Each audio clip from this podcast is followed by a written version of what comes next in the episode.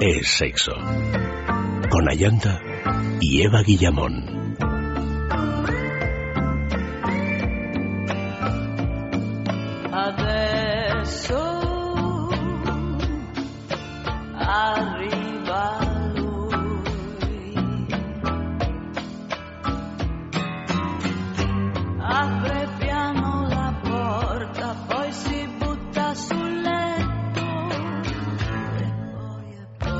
Muy buenas noches, queridos amigos. Bienvenidos a Es Sexo. Esta noche, la nariz como símbolo fálico.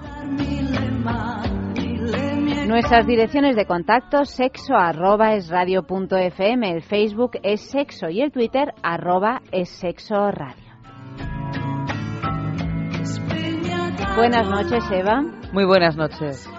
Estoy deseando aquí a, eh, eh, entender por qué se dice aquello de que quien tiene una nariz grande pues eh, pues tiene también un falo grande. Y, y, bueno está la cosa difícil me temo yo me temo yo que es más mito saber. Que, verdad. Bueno, eso, eso es lo de menos. Y a mí lo, que, lo que me interesaba era saber por qué se, se ha llegado a decir esta, esta cosa y de paso, bueno, pues eh, hacer un recorrido así por los símbolos fálicos occidentales y los símbolos fálicos orientales, porque estamos absolutamente rodeados. Completamente, y la verdad es que no te das cuenta hasta qué punto, hasta que te planteas realmente la cantidad de símbolos fálicos que hay, es que estamos rodeados. También es verdad que uno puede ver falos donde quiera.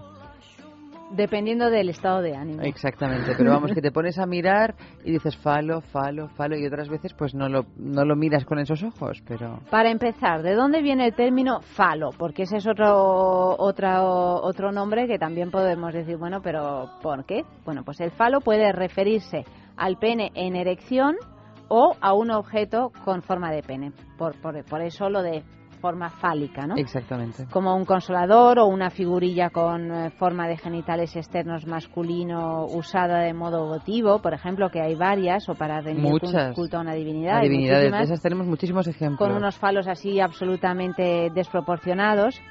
Y, bueno, y también pues eh, tenemos eh, Todo lo que implica, ¿no? Esto del falo, porque siempre que se ha ido utilizando pues implicaba generalmente cosas relacionadas con la extrema fertilidad o con, bueno, con el erotismo, pero sobre todo con cosas muy poderosas, ¿no? Ya sea el poder ser fértil, el, un, poder sobrehumano, ¿no? Todos los, eh, los, los poderosos tenían, claro, una fuerza, desmedida, ¿no? Todo desmedido. Todo lo que tuviera que ver con, con esa potencia sexual, eh, a, su vez se trasladaba a todas las facetas de, de la vida, pero de, de una potencia completamente absoluta, ¿no? Y esto siempre ha sido así, porque las primeras eh, piezas de arte, por ejemplo, que están eh, que representan el falo masculino en erección, pues ya las encontramos en el Paleolítico. En el eh, Paleolítico. O sea que desde el principio de los tiempos. Sí, sí, siempre se, tanto menir, tanto menir tanto menir, ¿verdad? ya se representaban los genitales, tanto masculinos como femeninos en la prehistoria. Y sobre todo es muy común también en pinturas rupestres la representación de penes erectos en las figuras antropomorfas. De hecho, eh, Arzuaga eh, en, eh, en, Atapuerca encontró también los, los que se consideran ahora mismo los primeros consoladores de la historia, ¿no? Claro, sí, yo recuerdo de... con forma fálica que se supone que se utilizaban a ese propósito, es decir, para dar gusto, ¿no? Sí, sí, a modo de dildos.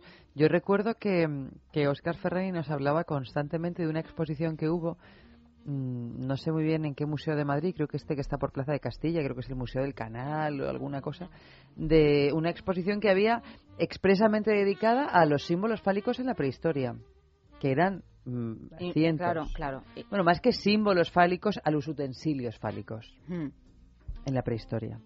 Pues eh, le hemos hecho una breve entrevista a Fernando Sánchez Drago, que sabe mucho de estas eh, cuestiones. Vamos a escucharla.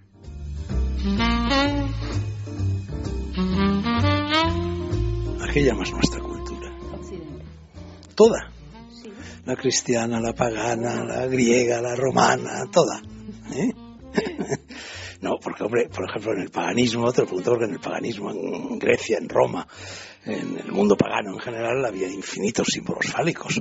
El culto dionisíaco o culto báquico estaba lleno de símbolos fálicos por todas partes. Pero incluso si nos venimos a la cristiandad, te voy a citar un símbolo fálico y espero que nadie se escandalice, porque no lo digo con voluntad de escándalo, es así. Al contrario, lo digo verdaderamente con respeto. Un símbolo fálico es la Virgen del Pilar. La Virgen del Pilar tiene una forma triangular, como muchas vírgenes, ¿no? Eh, con, con esta especie de casulla, esta especie de manto que tienen, que es el triángulo isósceles, y el triángulo isósceles es el símbolo del sexo femenino, eh, incluso, pues no sé, eh, las feministas, las lesbianas, el Día del Orgullo Gay, etcétera, hacen el símbolo del triángulo isósceles, y ese triángulo isósceles, que es la Virgen, se apoya en un falo se apoya en una columna de piedra. Bueno, eso es claramente una traslación del concepto chino taoísta del yin y yang, lo cóncavo y lo convexo. La concavidad es femenina, la convexidad es eh, masculina y precisamente una de las traducciones de yin y yang al chino, que son, son dos palabras muy complejas, eh, que tienen infinidad de traducciones, pero una de ellas, de ahí este, este, esta complementariedad que existe entre las dos, es lo cóncavo y lo convexo. Y si nos venimos ya a épocas más cercanas, pero siempre dentro, al fin y al cabo, del ámbito de la cristiandad, o por lo menos del ámbito de la península ibérica y de los tiempos recientes, existe el famoso cipote de Archidona, que es una creación literaria de Cela y que es otro simprofálico, ¿no? ¿Es más fácil eh, encontrar ahora mismo eh, símbolos fálicos en la cultura oriental que en la, occidental? Bueno, la cultura oriental, sobre todo en la India y en Japón, está llena de símbolos fálicos. O sea, en la India, bueno, el, falo es el lingam, que representa el lingam del dios Shiva, que es el dios follador, por así decir, y el yoni es el sexo femenino. Entonces todo el culto shivaíta, que es el equivalente en el, en el hinduismo y en la India en general, el culto shivaíta es el equivalente al culto dionisíaco en la antigua Grecia. Entonces, toda la India está llena de templos en los cuales, en fin, el icono, el ídolo, el símbolo principal de ese templo es precisamente eh, un falo, que es el lingam, son estas piedras en forma de falo, eh, eh, contra las cuales, pues, por ejemplo, las mujeres que quieren quedarse en cinta llegan allí, las veneran e incluso se frotan contra el, contra el lingam, que está además, por lo general, está permanentemente bañado por algún tipo de aceite, de líquidos, de flujos que les echan encima, ¿no? Y también se representa muy a menudo menos que el lingam, porque es menos aparatoso, claro, el sexo femenino que es el, el yoni. Y eso tiene, bueno, digamos, en fin, más bien es como una especie de lamparilla, ¿no? Es una especie de concavidad, es una especie de fuentecilla. Y eso te lo vas a encontrar por todas partes. Y luego en Japón también, en Japón hay falos, ¿no? La cultura fálica eh, japonesa es extraordinaria y ha sido recogida, en fin, por, por la tradición iconográfica del país, tanto en lo que se refiere a la pintura, los dibujos y la escultura. Hay incluso fiestas muy célebres en Japón donde se transporta un enorme falo de madera muy historiado, pero de metros y metros, que lo llevan a hombros por las calles, igual que los pasos procesionales, no sé, en la Semana Santa de Sevilla. ¿Y por qué crees que está más presente, por qué está más presente en Oriente que en Occidente? Bueno, porque no hay, porque a Oriente no llegó la represión cristiana.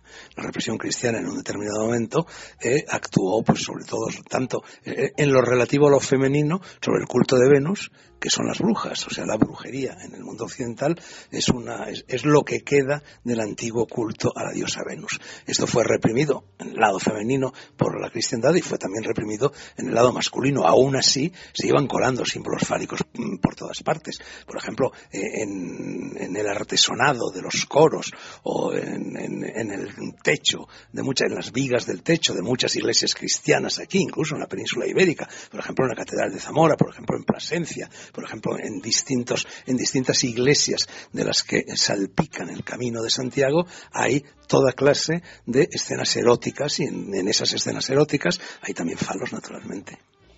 Em, otra pregunta. Eh, ¿Por qué crees que a menudo en los cuentos, en las leyendas y en la mitología las figuras más bestiales o monstruosas se relacionan con la potencia sexual? Bueno, porque, hombre, eh, mira, el, eh, en el mundo solo existe una energía, La energía es una, no hay más que una energía. Esa energía puede manifestarse de diferentes formas ¿eh? y puede conducir también a diferentes manifestaciones de esa energía. Pero eh, fundamentalmente eso que se llama la libido, ¿eh? que es el deseo, es la energía, eso es lo que mueve el universo. Entonces, desde ese punto de vista, pues el, pecado capital de la lujuria, es decir, la explosión del erotismo, la explosión del sexo, la explosión de la atracción entre los hombres y las mujeres, o entre los hombres entre sí, y entre las mujeres entre sí, bueno, eso es, eso es universal. Y eso conduce, pues, por una parte a toda clase de excesos y por otra parte a toda clase de represiones sobre esos excesos. Entonces, los excesos se simbolizan en forma de figuras monstruosas, de figuras amenazadoras, de pesadillas. No tiene otra explicación. Y ya para terminar, ¿por qué crees que se dice que los varones que tienen una nariz grande son también más potentes sexualmente o tienen un falo más grande? Mira, yo no sé si esas cosas tienen algún fundamento real o algún fundamento científico. Yo, en fin, no me las tomo muy en serio. La verdad es que no te puedo responder de una manera razonada y razonable a esa pregunta, pero eh, no lo sé. También se dice, por ejemplo, que los varones que se quedan calvos tienen más potencia sexual. Bueno, porque parece ser que a más testosterona, más calvicie. Bueno, pero yo creo que estos son asociaciones muy elementales, porque en definitiva el órgano sexual no está entre las piernas, el órgano sexual está en el entrecejo, el órgano sexual es la cabeza. Si tu cabeza es fuerte, si tu cabeza es potente, eh, eh, eh, tengas como tengas la nariz, las orejas, los ojos o incluso el propio pene, da igual, lo que cuenta es la cabeza.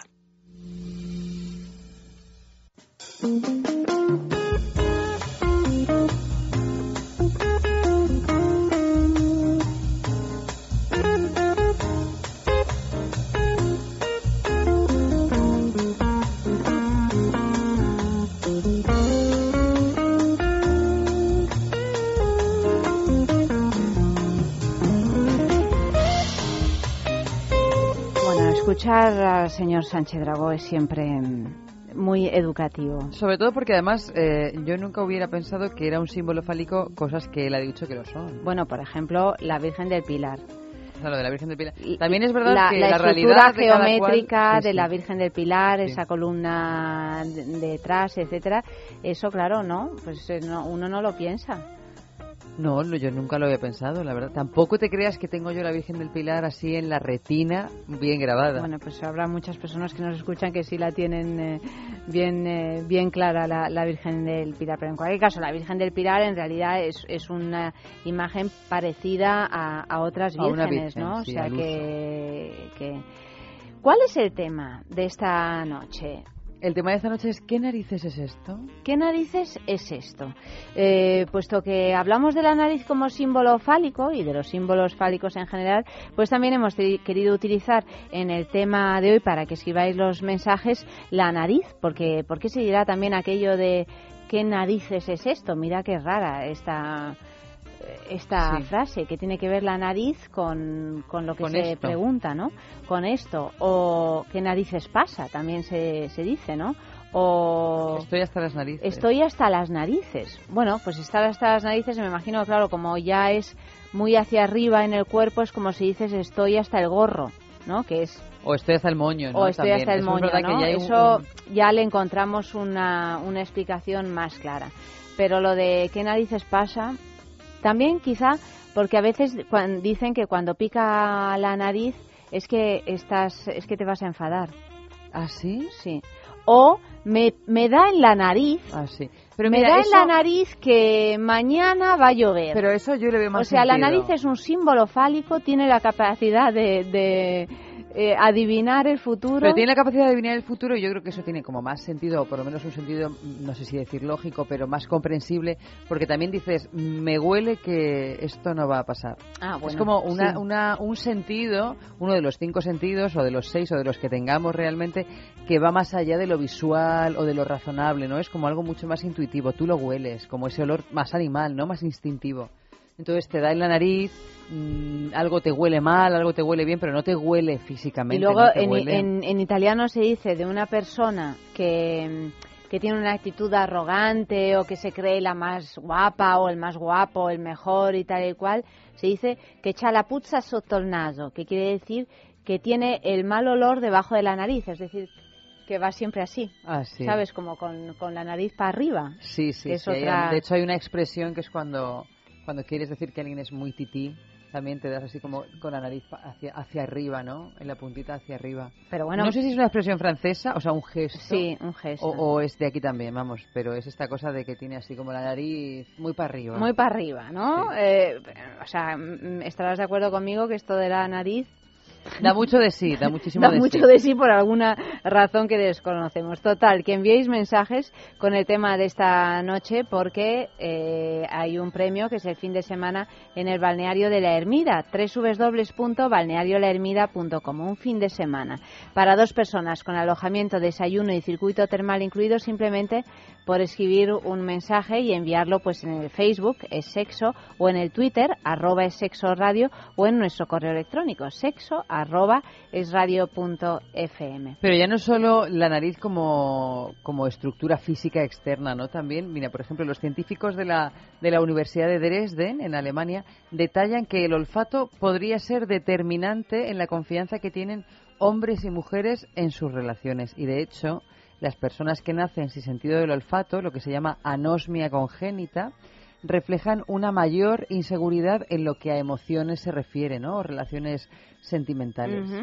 Tienen menos sexo, también se dice, según estudios, que las, los hombres, sobre todo este estudio se centra sobre todo en los hombres, que los hombres con anosmia congénita, es decir, que carecen de sentido del olfato, tienen menos sexo, menos libido y que las mujeres que sufren de esta, de esta enfermedad se sienten también muy inseguras en relación a su pareja y tremendamente celosas. Hombre, que si te sientes insegura, pues los celos muchas veces vienen ya de postre, ¿no? Claro, claro.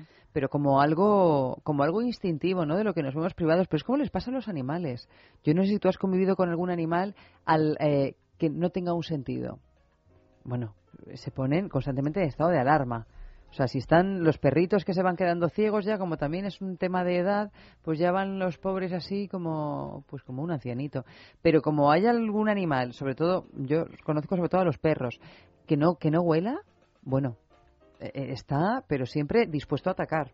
Pero claro, es que es como si de repente tú vas por la calle y no ves lo que pasa, ¿no? Cualquier cosa que ocurra puede ser un peligro, ¿no? En ciernes.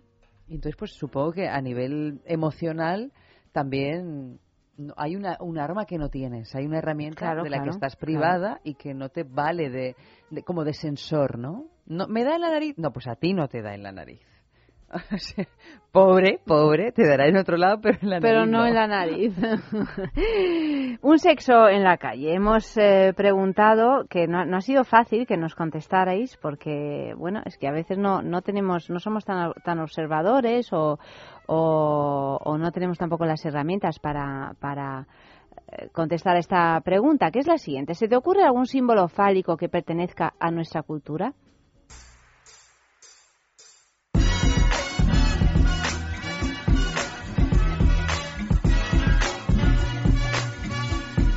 Plátano, pues pepinos, hortalizas varias. Em, a nuestra cultura, no, pues me ocurre un obelisco, pero no es nuestra cultura. Mm, aparte de hortalizas, no se me ocurre nada. Un plátano. Un ave entrando en un túnel me parece bastante fálico. En nuestra cultura contemporánea, todo lo que tiene, aunque sea de lejos, forma longilínea, alargada, ya se considera fálico y, al parecer muy inspirador cosas que no he logrado comprender. O sea, hasta eh, una chistera se considera un símbolo fálico.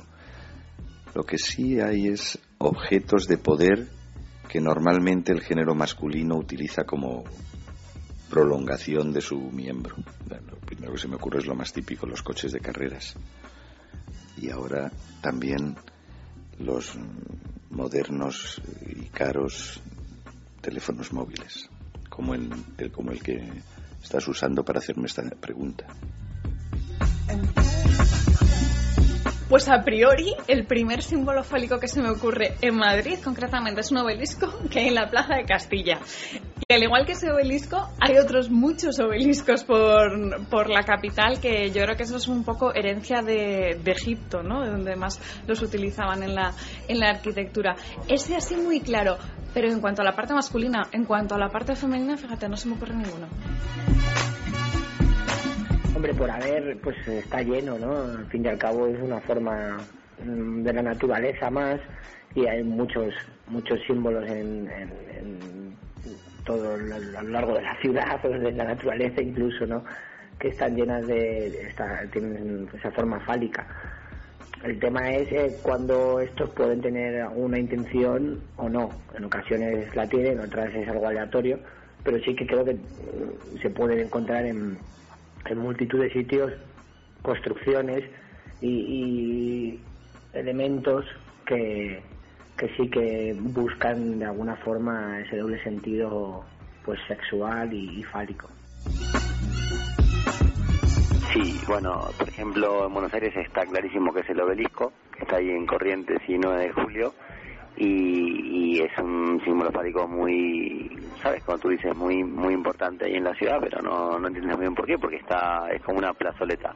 Y después también la pirámide de Mayo, en, en, la, en la Plaza de Mayo en Buenos Aires, tiene eh, esta estructura así, por lo que entendemos como fálico, y eso yo creo que ha marcado ha marcado mucho. Otra cosa es saber cómo lo ha marcado la sociedad argentina pero creo que eh, creo que lo ha marcado sí Pues a ver, hay, muchas cosas que tienen forma fálica, como por ejemplo pues, un micrófono, eh, me parece muy un símbolo muy fálico. Pero además las torres, eh, la torre esta de Barcelona, que, que es muy típica, yo creo que, que además hubo mucho revuelo cuando se construyó, que me parece que, que simboliza mucho un, un falo.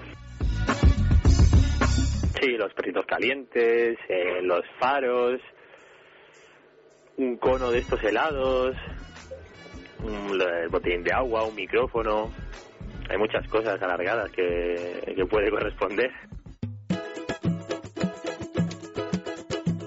Pode chegar que a festa vai é começar agora. E é pra chegar quem quiser, deixa a tristeza pra lá e traga o seu coração, sua presença de mão. Nós precisamos de você nesse cordão. Pode chegar que a casa é grande e é toda nossa. Limpar o salão para um desfile melhor. Vamos cuidar da harmonia da nossa evolução. Da unidade vai nascer a nova idade. Da unidade vai nascer a novidade.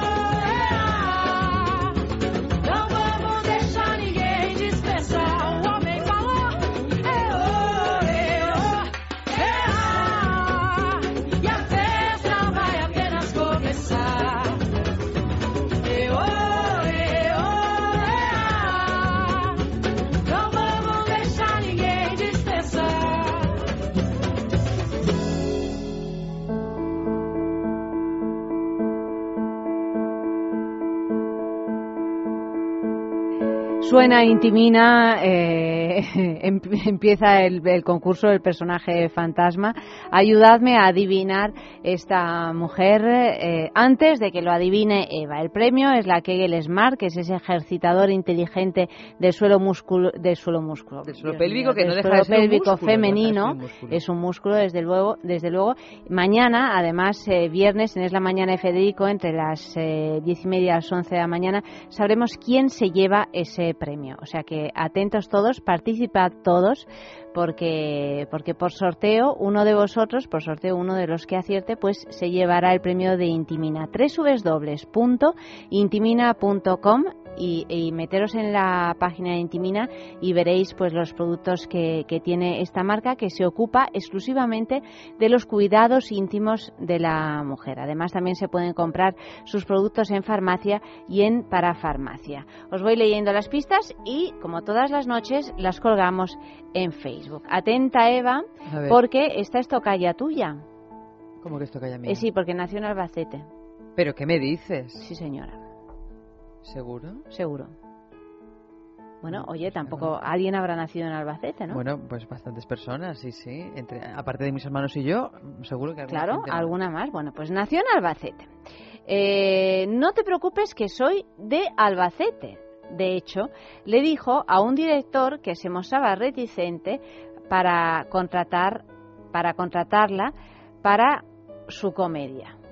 Y con esa frase ella quiso despejar cualquier duda.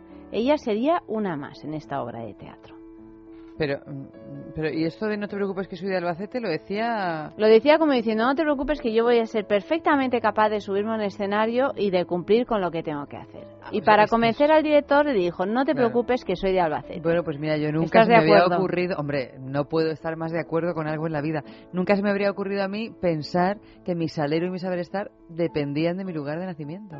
Y resulta que ahora Resulta que sí, mira. sí. mm, hombre, yo, yo ya tenía la sospecha, ¿eh? porque tanto ahínco en decir cada vez que, te, que eres de Albacete, Fran y tú ahí haciendo de, de primos hermanos y tal, que yo creo que ya lo de Albacete me encantaría ser de Albacete.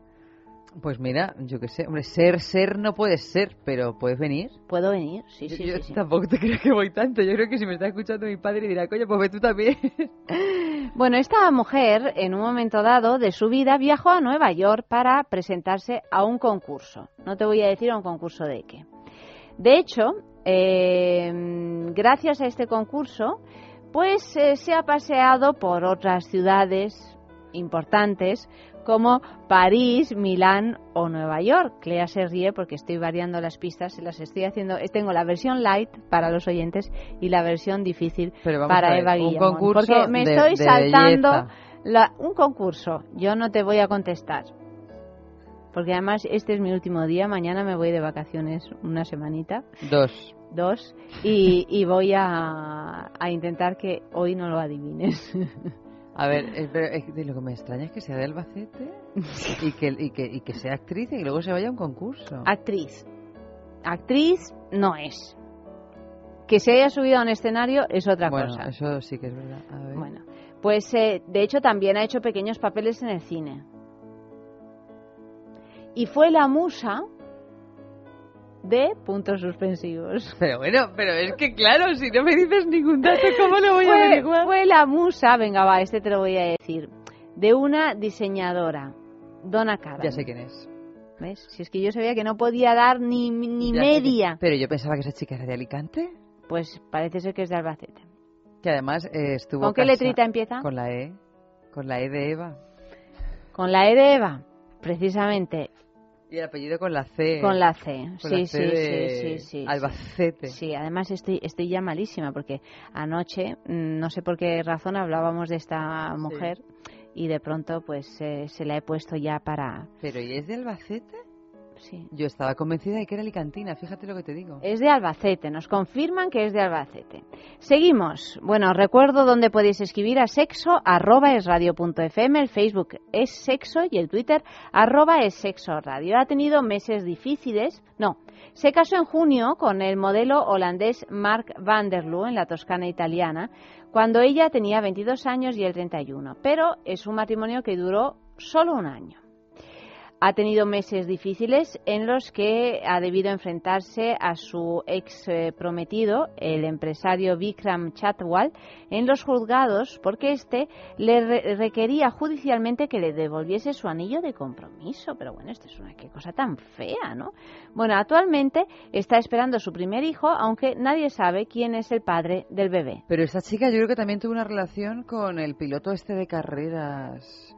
Mm, Fonsi Nieto, no, no Fonsi Nieto, no, pero uno de esa familia de los Nieto, un super, Serge Gi- Gibernau o Sete Gibernau. Ah, mira, qué cosa Sete sabe. Gibernau, sí, No, sí. eh, Añade, no solo adivina a las mujeres, sino que añade pistas, ¿eh? Pero la verdad Última que es que, pista. mira, estoy viendo fotos de ella en internet y, bueno, era guapilla a pesar de los pesares, y eran muchos los pesares, pero ahora es que se le ha ido descolocando todo. Bueno, es que fue diagnosticada hace aproximadamente cinco años de una vasculitis, que es un tipo de enfermedad eh, reumatológica que surge sin aparentes causas, aunque puede tener una predisposición genética del de la paciente, pero, pero ahora ya se ha curado y se encuentra perfectamente bien. De hecho, pues está esperando un bebé y, y la felicitamos por ello. Eh, ¿Quién es? ¿Quién es esta mujer? Vamos a escuchar un poquito de música y enseguida lo decimos.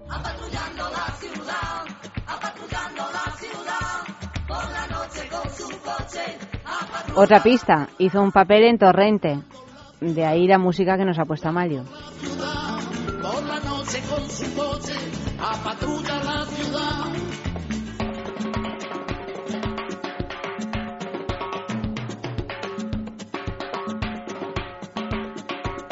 Delincuencia y gamberrismo, violencia y drogadicción, con entrega y energía, él será la salvación.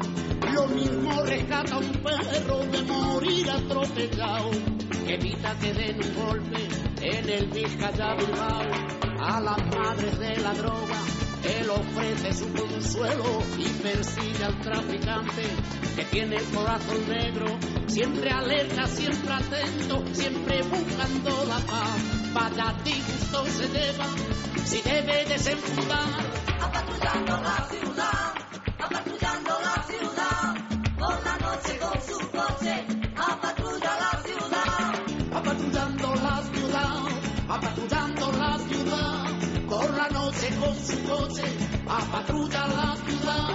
¿Quién es la mujer? ¿Quién es la mujer? Pues mira que varios no la habéis adivinado, ¿eh? Por ejemplo, Teodoro dice Lady Gaga. Pues no, no es Lady Gaga. Pero ¿desde Eh, cuándo Lady Gaga es de Albacete? Vamos a ver. Lady Gaga nació el 26 de marzo y yo por eso le tengo muchísima simpatía porque yo nací el 20 29. Pero- O sea, es que se sabe hasta el día en que... na- eh, De verdad, es que no lo ha mirado, ¿eh, queridos amigos? Lo ha dicho así. Lo ha dicho así, que Evapedia. De aquí, de aquí a que Lady Gaga sea del Albacete, por mucho sabido que tenga, No. a pesar de que sea Aries. Lady no Gaga no que sea nació, no, no nació en Albacete, no. Eh, Antonio Morales, pues eso dice Esperanza Pedreño y también dicen por aquí María Isbert y no, no, no, no, no es. ¿Quién es? ¿Quién es esta mujer? Eva. Pues es ni más ni menos que Esther Cañadas. Pero es que ha sido un- una sorpresa que naciera en Albacete. Y lo adivina Alicia, lo adivina Antonio también después de haberse equivocado. ¿Quién más lo adivina? Pues mira, en Facebook lo adivinan también, se han equivocado también. A ver. Pero mira, JJ, que últimamente, eh, parece ser que Encarnación le ha dado el relevo a JJ. Así, ¿eh? Sí. Va Y- rapidito, JJ. Va rapidito y en principio JJ, ¿eh? Bueno, pues eh, todos vosotros participáis en el concurso. Ya sabéis que mañana sabremos quién se lleva el premio de, de Intimina. Y vamos con nuestro noticiero ardiente.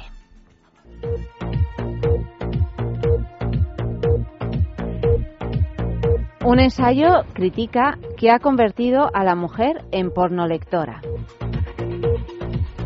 Todas somos pornolectoras, incluidas las solteronas y las monjas. Cuando una niña tiene en sus manos su primer libro, se convierte en pornolectora. Con estas palabras, Francesca Serra invita a la lectura de su libro Las buenas chicas no leen novelas, que repasa la conexión entre lectura femenina, erotismo, arte y cultura. Serra lanza una crítica contra el eh, recibimiento hostil que tuvo la mujer cuando se introdujo en los libros con un claro discurso. La mujer no lee para conocer, lee por vicio, por el acto oculto y compulsivo de la fantasía y la evasión.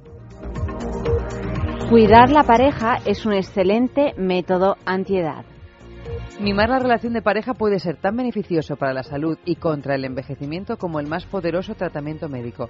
Lo ratifica un nuevo estudio de la Universidad de Missouri en Estados Unidos dirigido por la profesora Christine Prux. Las parejas felices califican mejor su estado de salud y padecen menos trastornos físicos y mentales. La investigación, que ha sido publicada en el Journal Family Psychology, muestra también de qué modo influye una relación positiva o negativa en el modo de envejecer de los individuos.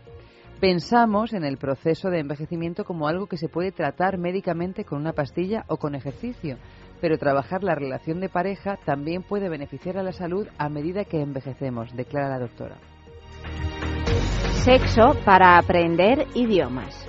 Un buen gancho para incorporar otra lengua. Así lo pensó la escritora Venus O'Hara cuando escribió Inglés para pervertidos, un manual con los giros y expresiones más habituales en el arte del coqueteo. El libro se compone de ocho capítulos que abarcan todas las facetas del sexo. Cada uno incluye un vocabulario, una gramática y divertidos ejercicios.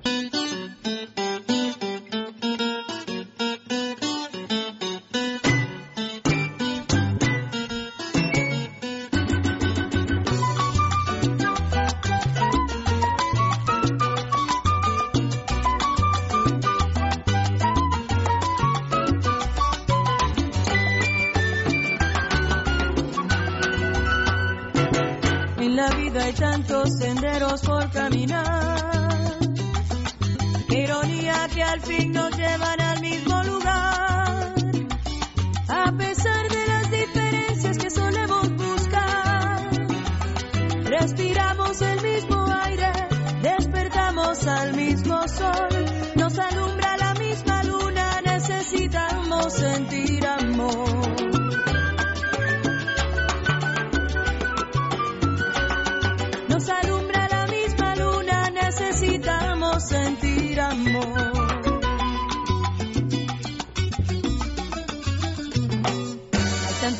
tiempo que hemos perdido por discutir.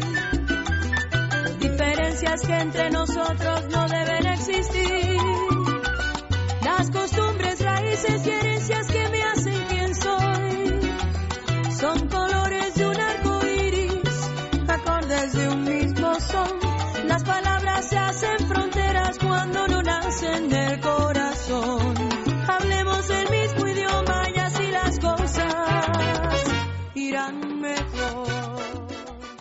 Piensa en el placer, En el tuyo. en el nuestro, Piensa en el poder de los sentidos. en sentir al máximo. Contigo. Piensa en algo discreto, muy suave, muy íntimo. En algo bello y muy excitante. Y ahora no pienses, siéntelo. Siéntelo. Objetos de placer exquisito. Bailelo. Intimina, la primera marca dedicada exclusivamente al cuidado íntimo femenino en cada una de las etapas de nuestra vida, quiere cuidarnos en uno de nuestros momentos más delicados, la menstruación. Con su copa menstrual Lily Cap ofrece la mejor alternativa a los tampones y compresas. Sin alergias, sin irritación y sin sequedad, Intimina te proporciona gracias a Lily Cap todo lo que necesitas para un periodo cómodo, seguridad e higiene. Prepárate para experimentar un antes y un después en tu menstruación. Lily Cap, ¿te apuntas al cambio? ¿Dormax favorece un descanso natural, doctor Martín? Efectivamente. Para poder hablar de un sueño de calidad es importante que sea continuo, profundo y reparador. Muchas veces, a pesar de haber dormido el número de horas necesarias, nos levantamos con la sensación de no haber descansado lo suficiente. Por lo tanto, descansar es más que dormir, y en estos casos, Dormax es una solución eficaz. Dormax es un producto de composición única con melatonina y extractos de plantas relajantes como la valeriana, amapola y pasiflora. Gracias a la melatonina conseguiremos inducir el sueño y dejar de dar vueltas en la cama, y los extractos relajantes conseguirán que durmamos toda la noche sin despertarnos. Para conseguir un sueño reparador y natural, Dormax, de Laboratorios Acta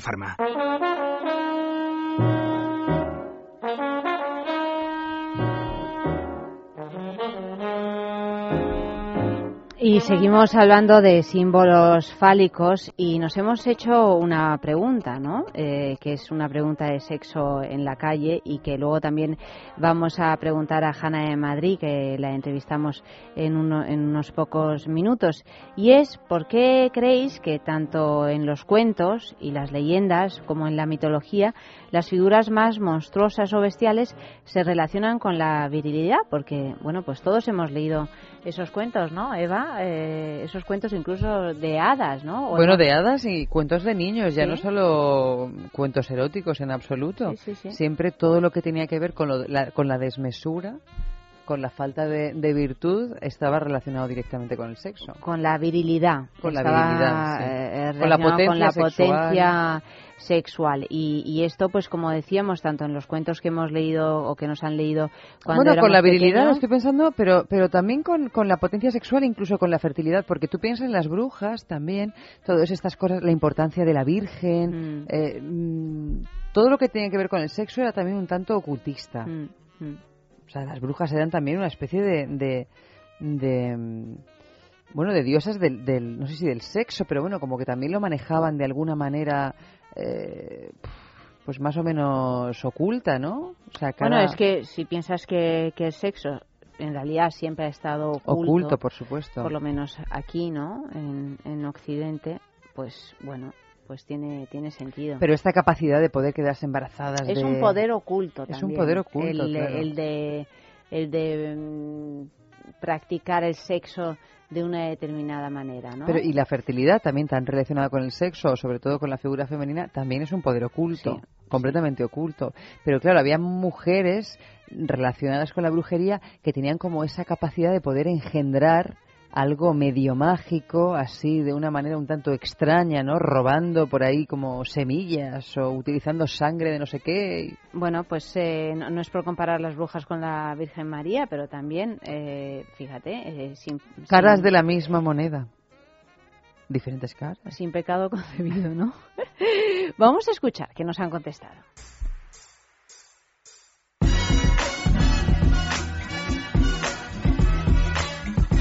Bueno, la virilidad es algo, me parece poco intelectual, creo que es algo muy centrado en el salvajismo, en, en, bueno, en lo que somos como, como animales, ¿no? Es un momento de no pensar, sino de hacer, creo que de ahí, de ahí viene.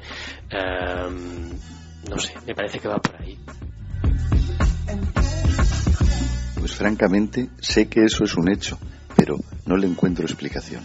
¿Será que no he pensado lo suficiente o que no doy más de mí misma? Hay un refrán muy castellano que dice que el hombre y el oso cuanto más feo más hermoso. Nosotros aquí en España lo tenemos muy asumido, pero yo creo que es una especie de consuelo de necios, porque muy muy guapos tampoco es que seamos, con excepciones, mejorando lo presente.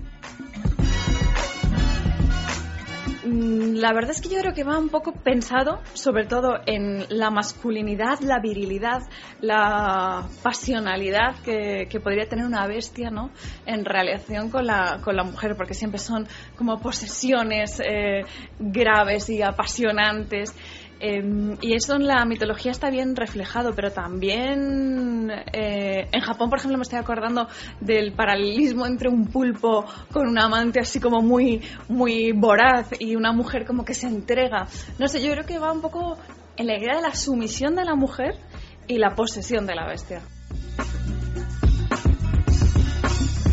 por lo general el ser humano eh, siempre ha, com- ha mezclado un miedo hacia lo desconocido y hacia lo hacia esas figuras monstruosas o hacia esos esas bestias con a la vez cierto morbo por lo desconocido y por extensión este tipo de figuras no al final es un poco eh, también relacionado se puede relacionar con el, el morbo del poder, ¿no? Y el que la dominación, el sentir que, la otra persona te, te va a dominar y te va a, controlar, eso bueno, siempre el ser humano ha tenido un morbo y supongo que está de alguna forma relacionado con, con esto, con estas historias eh, antiguas y legendarias.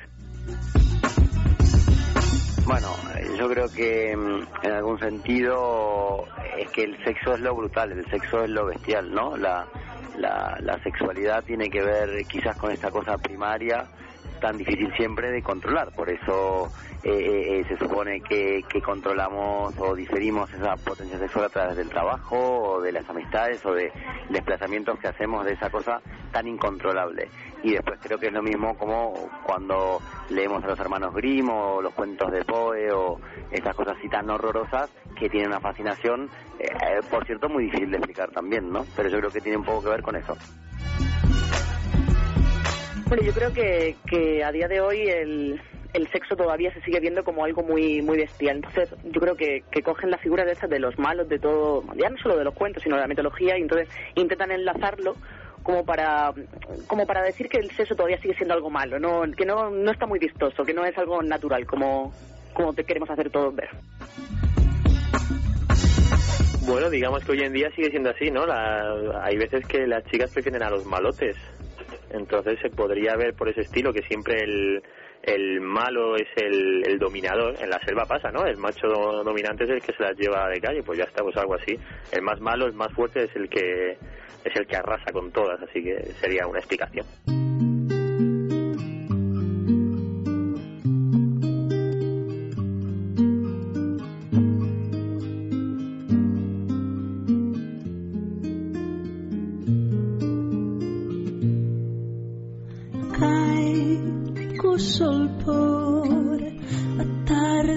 Carrillo forre de sal. Treme no horizonte rompe arder a dor vai da man feitio de sal. Sentada na varanda a orelha do teu céu deixa o pirau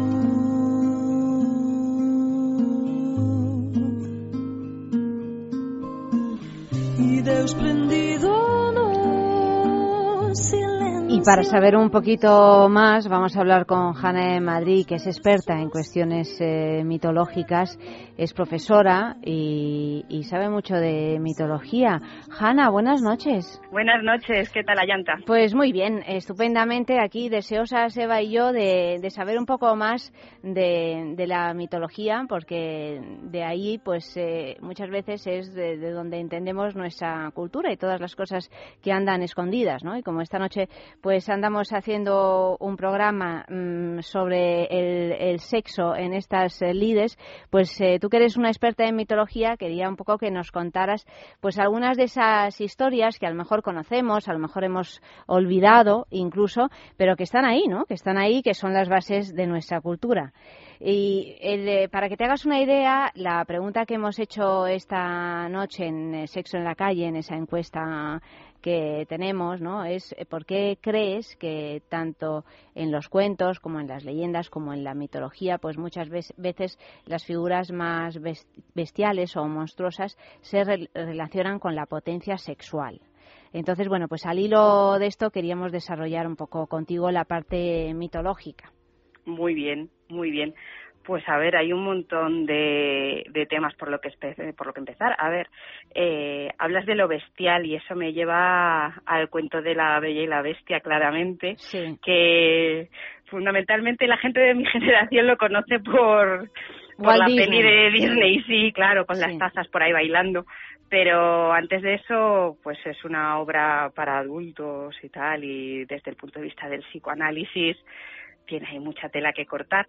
Y antes de eso, antes de ser La Bella y la Bestia y ser un cuento moderadamente tradicional, eh, todo esto viene de, de un mito ya de la época helenística, del final de la cultura griega, que es la historia de, de Cupido y Psique. Y es la típica historia en la que una chica tiene que conseguir al amor de su vida realizando una serie de proezas que, parecen fuera de su alcance, pero la naturaleza, los espíritus la van ayudando poco a poco. Y lo que tiene en común con la Bella y la Bestia, por ejemplo, es que eh, la diosa Afrodita se cabrea tanto, tanto, tanto con, con Psique por ser tan hermosa que, que le envía a su hijo Eros, que es un hombre bellísimo y tal, pero le dice que no puede decir nada sobre su identidad porque si no se va, se va a ser alguien terriblemente bestial y asqueroso y que tiene que, amarle en secreto y sin decir nada. Eh, entonces son las hermanas las que meten caña para que para que sí que investigue a ver a ver quién es ese hombre misterioso que la diosa Afrodita ha puesto en su camino y cuando por fin se decide a acercarle una lámpara para ver cómo es eh, se da cuenta de que, de que es el diosero y, y, y la diosa Afrodita la, la castiga separándolos. O sea que fundamentalmente es el, el mito de conocer a alguien e intentar cambiar lo que es esto tan típico de cuánto te quiero ya te cambiaré que sale siempre tan mal. Sí, sí, sí. Pues y, esa es. y aquí Cupido, ¿eh, ¿de qué manera entra en juego en esta historia que acabas de contar? Pues eh, es el hijo de Afrodita. Entonces, eh, él está medio enamorado de Psique. Y es la manera que se O le sea, que Afrodita de- tiene dos hijos, Eros y Cupido. Eros es el nombre griego y Ah, Cupido vale, es el vale, nombre... vale, de acuerdo, de acuerdo, de acuerdo, sí, sí. Sí, sí. Eros es el nombre griego y Cupido es el nombre latino. En ninguno de los dos casos es ese angelito que ponen en San Valentín y que va disparando flechas, pero de alguna curiosa manera acabó convertido en eso para, para sobrevivir en una sociedad en la que los dioses y las diosas no existían, pues lo que hicieron fue transformarlo en un hermoso angelito rollizo y sonriente que disparaba flechas. Pero en realidad, como todos los dioses y todas las diosas de la mitología grecolatina, no tienen edad. O sea, que No. disparaba flechas cargadas de amor. De- bueno, tenía de dos tipos. Tenía flechas de oro que, que conseguían que te enamoraras de quien quisieras y flechas de promo que despertaban el odio más mm, feroz y terrible. O sea que tenía esa doble vertiente, lo que pasa que, claro, como nos hemos quedado con la más amable. O sea, que en realidad no, no es el dios del amor, sino que es el dios del sentimiento. Negativo Podríamos. o positivo, podríamos definirlo de esa manera. Fundamentalmente es el dios del deseo tirando de cintura para abajo. Sí. más que más que del amor. El amor romántico como lo entendemos nosotros es una cosa que viene de Mucho más tarde, sí. de mucho más tarde, sí, mucho más tarde. A ver, más historias bestiales, Hanna. Uf, más historias bestiales, déjame que piense. Los los mitos griegos están llenos de historias de el dios Zeus que era bastante bruto en todas sus relaciones y además no le importaba transformarse en animal, por lo tanto en bestia para para llegar a donde quisiera llegar. Por ejemplo, eh, se transforma en toro para para acostarse con Pasífae, la, la mujer de- del rey Minos, y de ahí nace el Minotauro, que es un ser bestial donde los haya. O, por ejemplo, para, para conseguir a Leda, eh, se transforma en un cisne y hace que ésta ponga huevos. O sea que él se transformaba en lo que en lo que fuera necesario para conseguir lo que quisiera conseguir. Que fundamentalmente era que su mujer era, que era muy celosa y con razón porque le ponía unos cuernos tremendos, no le descubriera y fuera matando a sus amantes.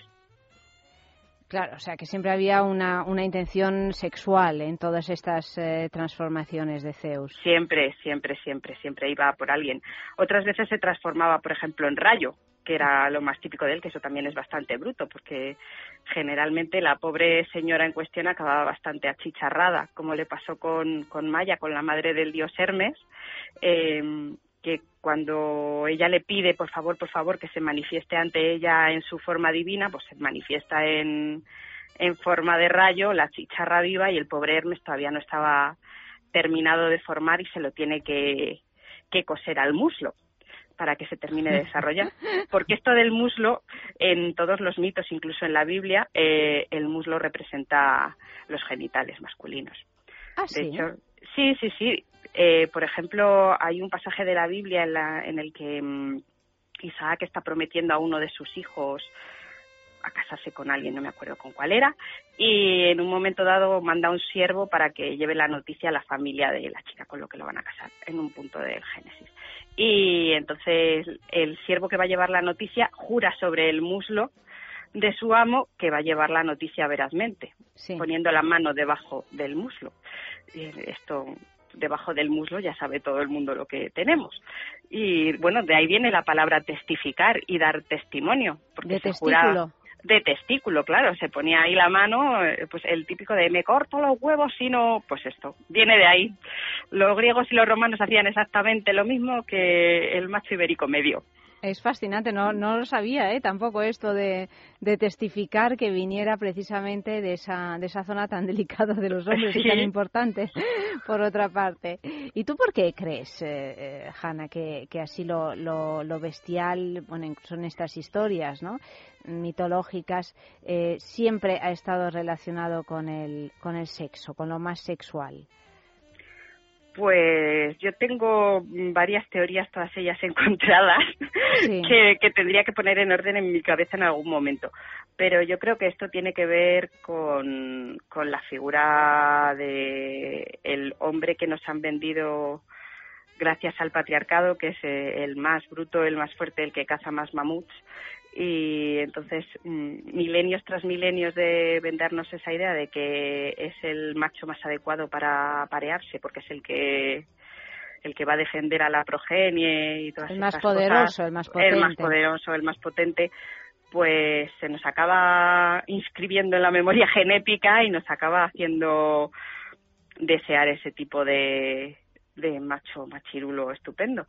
Pero no sé, me, me cuesta creer que dentro de nosotras también no haya ese punto de querer el, el tío más conciliador, más tierno, más a, a favor del cuidado. Pero lo cierto es que eh, como profesora de secundaria mm, constato año tras año que cuanto más bruto es el adolescente, más novias le salen. Más éxito tiene. Más éxito tiene sin lugar a dudas. Así que me temo que de momento seguimos en la Edad Media, donde el líder es el que más cabezas corta y, y la espada está asociada siempre a lo fálico, así que y el bastón y todas estas cosas.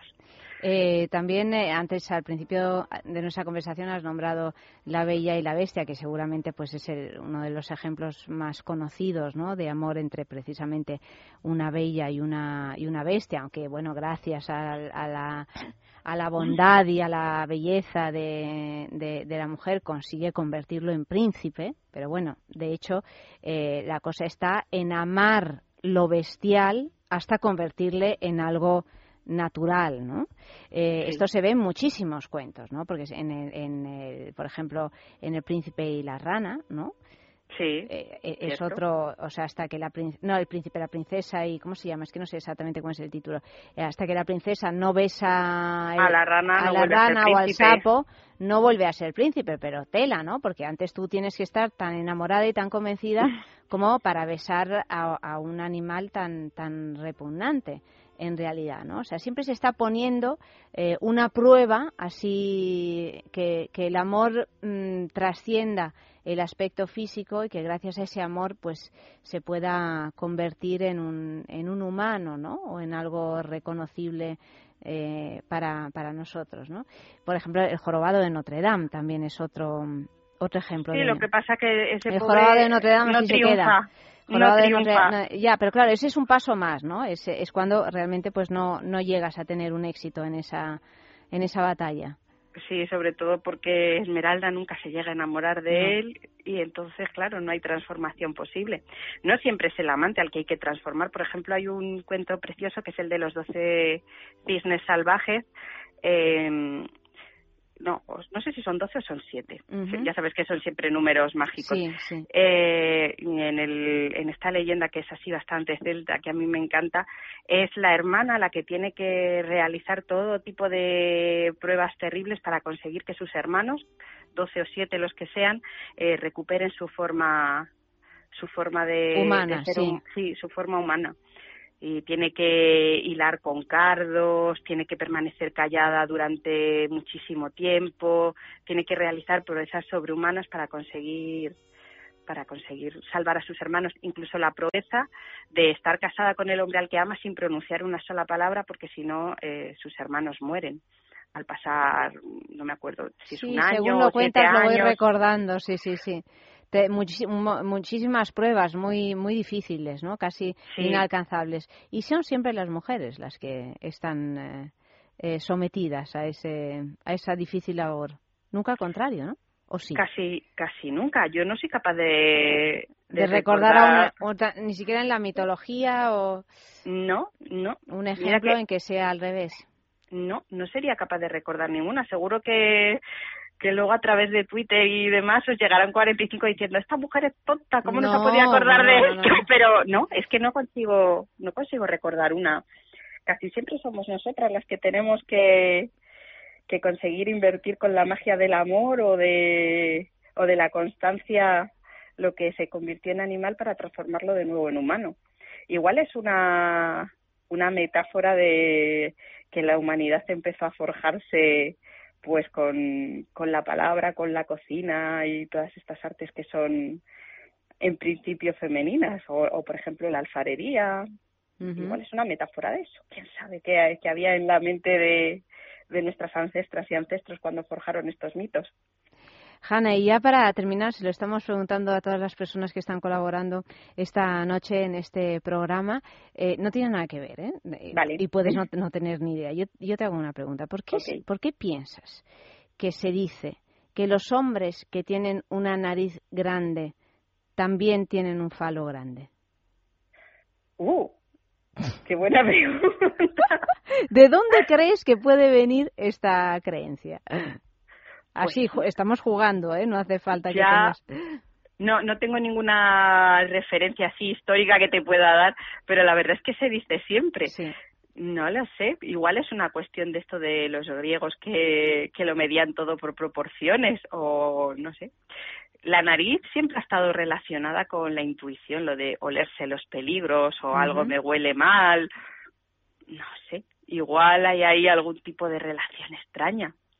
¿Será que la bestia también tiene más olfato? Al ser Pues- bestia. ah. Bueno, se me está ocurriendo a mí ahora, sí, ¿eh? No te creas Puede- que... Pues fíjate, puede ser, puede ser. Mm. De todas maneras, lo de lo de los falos ha fascinado a la humanidad desde el principio de, de los tiempos. En todas las culturas.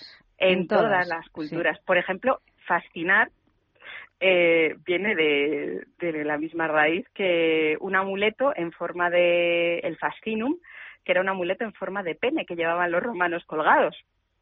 Y, y que es el, el abuelo de, de la típica higa esta que llevan colgadas muchas personas, que es eh, la, la mano con el dedo medio alzado al cielo, que es este símbolo tan bonito que se hace también cuando vas conduciendo. Sí, sí, sí, sí. Pues- sí. Que pues se ha el convertido en otra cosa, sí.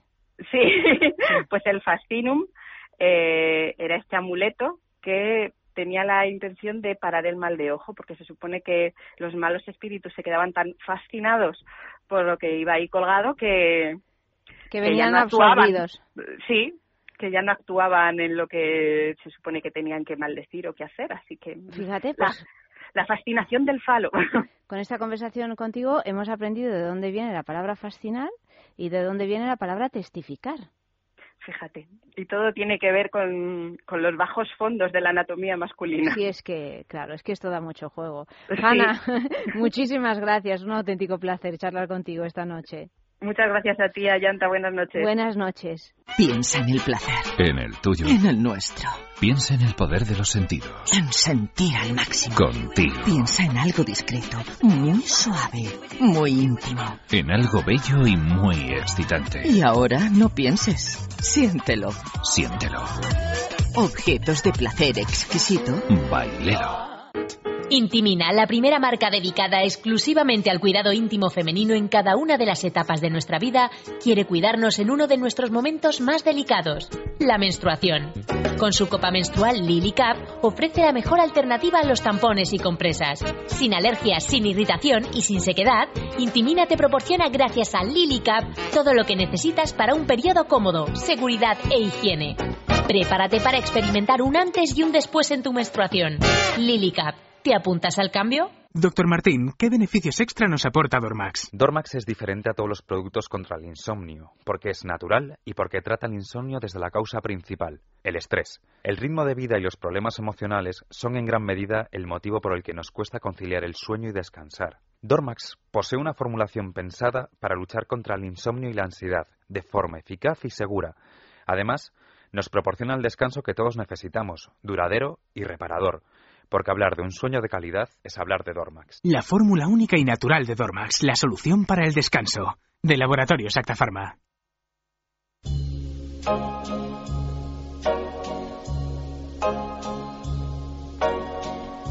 ¿Qué narices te pasa? Era el, el tema del mensaje de hoy, ¿no? ¿Qué narices es esto? Ah, ¿qué narices es esto? Y, por ejemplo, Marina escribe simplemente, tiene narices la cosa. Y Marisa, llegan, por eh, ejemplo, sí. escribe, ¿qué narices es esto? Te preguntaba sin poder evitar fijar la mirada. ¿Qué narices es esto, Cirano? O Alberto escribe, ¿qué narices es esto? Te lo puedo explicar, no en esa posición, responde ella. Eh, José Manuel Pérez eh, responde a la pregunta que hemos hecho de las ¿Qué narices. narices es esto? ¿Qué narices es esto? Y dice, es mi nariz. Mm, Bueno, es que hay narices, la verdad, que merecen una explicación. Claro. Bueno, seguid escribiendo mensajes hasta las 3 de la mañana que los vamos leyendo y ahora vamos ya rapidito que si no nos quedamos sin tiempo a charlar un poco con Aldegunda Vegara para saber nuestro horóscopo erótico de la semana.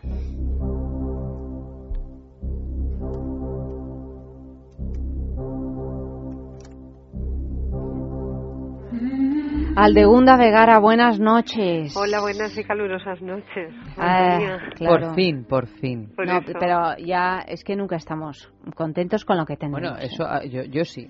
¿Tú estás contenta con, Con este este calorazo calor, sí. espantoso? Oye, Hombre, pues si viene la bestia de la que hemos hablado, de la que ha hablado la, Hanna. Hanna, la sí. experta en mitología, que es nuestro Júpiter cambiando de signo y atacando lleno de, de fuego a por todas.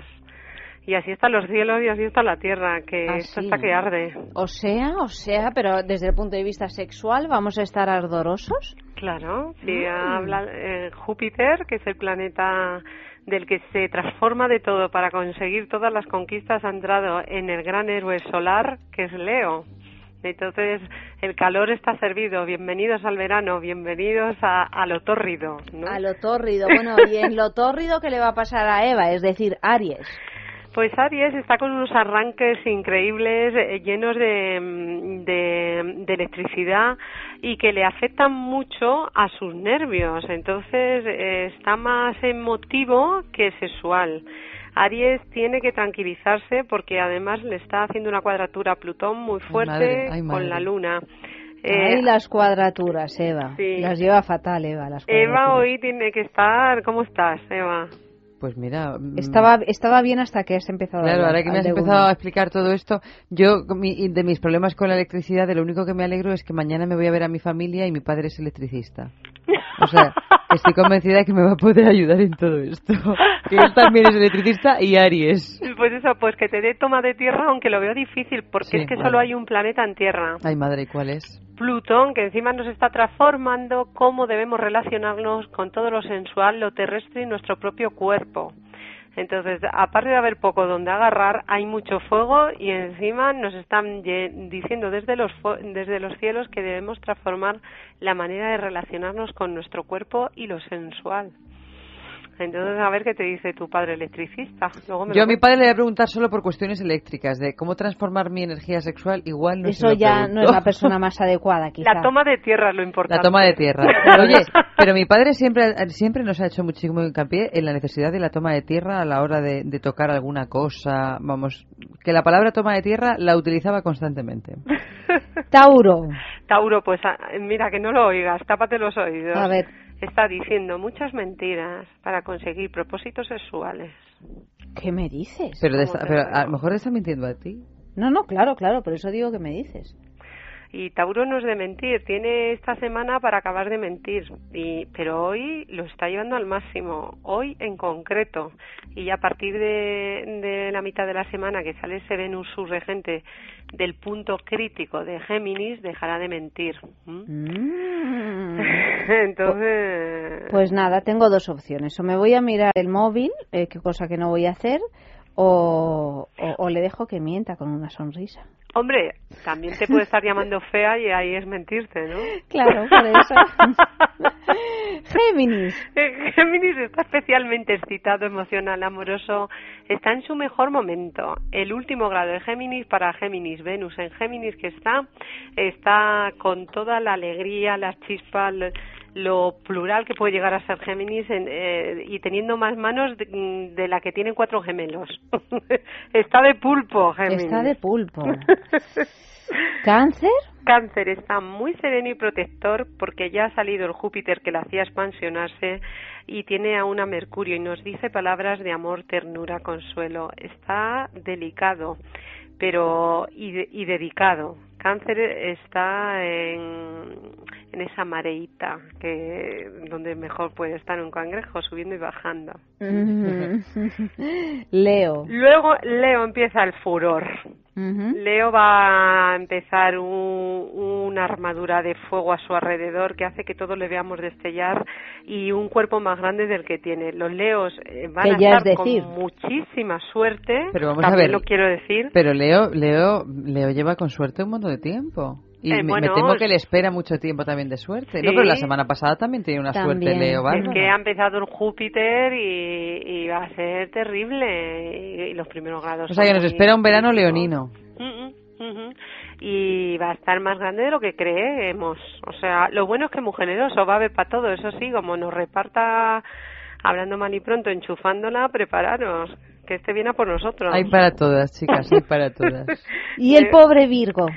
Bueno, Virgo, mira, yo es que ya Mira, Virgo, cada vez que decimos Virgo, los ojos de Amalio caen por los Se laterales. humedecen. Sí, mira, por lo menos va a estar intenso, intenso. Pero no quiere decir que esté intenso en nada que sea erótico festivo. Va a estar muy intenso en la manera de comunicar y de estar. O sea, va a estar intensamente haciendo pues es- esas organizaciones en listas, Sí, esas va a estar haciendo listas de reorganizando la Mario todo el biblioteca, fin de semana. fregando la vitrocerámica con, Esas con la cosas Hombre, espátula. el momento puede ser el de en el que coloca la caja de la ropita interior. Ay, madre. momento. ¿Qué vas a hacer Virgo con tu tiene ropita interior, Amalio? ¿eh? ¿Eres fetichista, Amalio? Sí, sí, de las cositas pequeñas. Ay, de- Bueno, antes has dicho que no lo he dicho. Bueno, a lo mejor sí, ahora que lo pienso mejor. Sí, le Pero- va mucho el objeto ahí colocar eh, a eso y el fetichismo una palabra. Hmm. Imagínatele co- colocando en los cajoncitos de ropa interior. De la Pues- suya. De la suya, porque... De sus slips. Porque Ahí está- bien dobladitos. Y bien planchaditos. Sí, planchaditos. Porque un Virgo de pro plancha sus calzoncillos. Hombre, vamos, pero vamos, es que no deja ni una arruga, ¿eh? Pues yo he visto una amiga mía Virgo que plancha las bragas. Bueno, no mira, oye, hay muchísima gente que Yo he de decir que durante una época, cuando vivía en París, que tenía una especie de cistitis crónica, me recomendó la ginecóloga que tenía que planchar las bragas para quitarle todo tipo de, de bacterias que podían tener si no se lavaban con agua caliente. Y ahí me veías a mí día sí día no planchando bragas. Luego ya he dejado de hacerlo. Esto sí que es virgiano, ¿no? Plancha que mata virus. Claro, No claro, el calor, con el calor, pero claro. no se me había ocurrido que la plancha es otro desinfectante para Claro que sí, el calor, había que ponerle ahí en, en esa zona Bueno, pues- fetiche. Vamos a dejar los Virgo planchando bragas, que parece ser que esa va a ser su, su actividad principal este fin de semana, o calzoncillos, y vamos a Libra. Libra está muy torrido, le hace una cuadratura a Júpiter, entonces le dispara, también una posición la Luna, tres días. Eh, Libra está que, quiere de todo, quiere en exceso, está muy caprichoso y todavía con mucha energía porque no acaba de pasar Marte a Escorpio. Entonces está haciendo un canto del cisne de aquí me lo, me lo como todo. Entonces Libra está es- excesivo, es, mm, como no es, vamos, está que no le reconocemos. Está perdiendo hasta los modales, porque esa cuadratura de Júpiter la hace grosero, eso sí puede decir palabras soeces mientras te está mm, cortejando, no está mal, a veces te sorprenden. ¿Escorpio? Escorpio está muy con mucha estabilidad mm, dentro de un trígono de agua, eh, sabiendo que su estructura es la buena y llevando a cabo algunas relaciones con gente mayor. Con gente mayor. Sí, eso tiene nombre también, ¿no? Vosotras que habláis. Eso tiene nombres. Pues eh, vicio. Básicamente. Como que tiene orientada su gusto hacia las personas mayores. Eh, eh, sí. Mm. O las técnicas que ralenticen todo, que todo sea más lento. Mm. Complejo de Edipo. Sí, porque ahí nunca llegarás a las madres. Claro. En, en el Edipo nunca llegarás a la madre, ¿no? Y es ralentizarlo todo. ¿Sagitario? Sagitario está eh, siguiendo la, un poco la estela de los signos de fuego pero más tranquilo. Tiene un pequeño enamoramiento, pero que no va a tener eh, seguimiento. Y eh, está también teniendo ciertos problemas con su autoestima, con pensar si es guapo, si no lo es, si gusta por esto, eh, analizando demasiado por qué gusta o deja de gustar. Tiene una posición de Venus que le hace estar muy indeciso, creyendo que las relaciones que no tiene es por su culpa, mm, por algo que a él le falta. Y eso Sagitario va a la búsqueda, luego está en búsqueda de encontrarse consigo mismo. Capricornio. Capricornio hoy eh, se le van un poco los pavos porque tiene una posición con Mercurio, entonces está ¿Los que- pavos del dinero o El pavo, el pavo, ¿no? Sí, el pavo. El que- pavo subido se le ha caído... Ah, se le ha caído el pavo. Ah, ah, to- toma de tierra, toma de Pensaba que tierra. se había quedado sin dinero. Digo, ha vaya, tenido una toma de tierra demasiado baja y además eh, se- Lo mandamos al padre de Eva a que resuelva Sí. esta cosa. Es así. Y luego se- eh, lo quiere hablar todo lo que le está pasando todo el rato. Y no y, y algo tan intenso, o la vida intensa, no es cosa de, de llevarla a la superficialidad de nuestras palabras. Hay que llevarlo dentro. Hay que llevarlo dentro, tiene que colocarlo donde está. Está en una oposición y tiene que integrar donde está lo que uno habla con lo que uno siente. No hay que hablar todo. Acuario. Acuario. Eh, nuestro querido Acuario está beneficiado por el Venus de Géminis, entonces y el Marte de, mm, de Libra. Entonces en él se hace una unión de lo masculino y femenino con un aire de, comunicación, de darse cuenta qué parte tiene ya femenina y masculina y relacionarse muy bien con hombres y mujeres eh, en todo. Otra cosa a la eh, que podríamos llamar vicio también. por eso, es que claro, esto según cómo se manifieste, llega No, desde mira, que me es llevo que con este mis horóscopo amigos. es un vicio.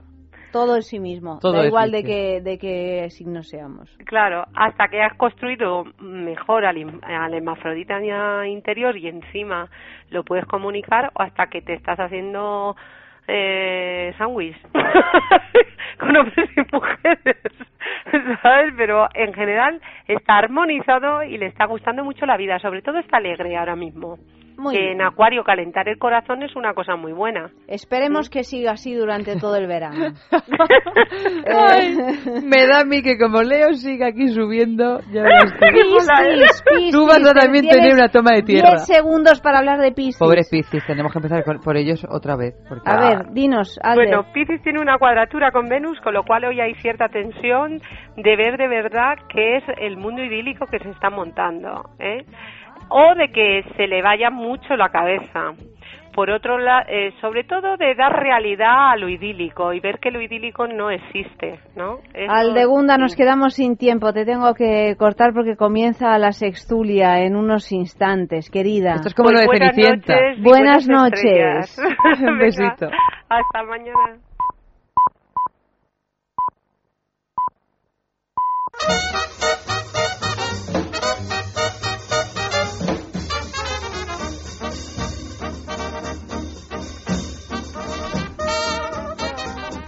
Comienza la sextulia última de esta semana. Esta noche estamos con muchísimos sextulianos. La noche ¡Qué pasada, el jueves pasado estábamos aquí en Petit Comité. Con F, buenas Con noches.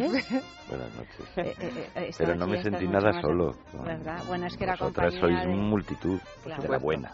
Y además, cuando uno está luchando por una cosa que quiere, como es tu programa, Programa. todos los esfuerzos son. Ya me pocos. va quedando menos tiempo para reivindicarme. ¿Qué tal pero llevas lo de la temporada que viene? ¿Va a haber? ¿Es para bien. siempre o...? Sí, sí, yo lo veo, yo lo, Lo veo. ves, ¿no? Y además... eh, Ya has movido todos los cables que tenías que mover. Yo más no puedo hacer.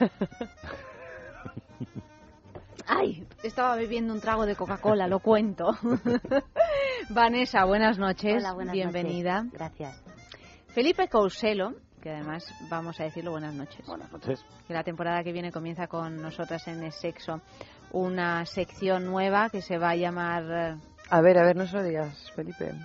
Let's Get It Done. Muy bien, ¿no ves? Algo Si te así. lo hubiera dicho, no lo habrías sacado tú sola. Let's Get It Done.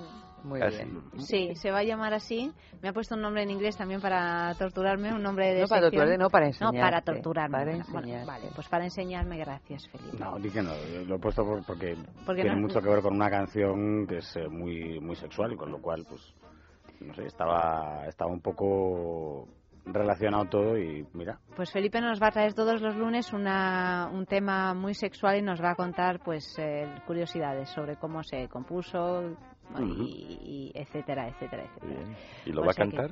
No, no, no, yo Al necesito... principio no, luego ya me imagino que ya a mitad de temporada ya te arrancarás. Se arrancará a cantar y luego ya a partir de mayo ya se desnuda. este es el, eh, Mira, este es el qué contrato rico. que tienes, no sé si lo sabías, pero... yo puse una cláusula, yo para cantar o para desnudarme necesito cuatro copas y una canción de Def Leppard por lo menos. Bueno, pero eso ya, tu la preparación, ponemos, eso ya, eso y ya además es la aquí cosa tienes tuya. una mesa con la luz roja, un ambiente adecuado, micrófonos, ¿qué más quieres? No, esto es Un público entregado. Sí, aparte ahí como la, la cristalera, se puede cobrar entrada si alguien paga y estas Claro, cosas. bueno, claro. show.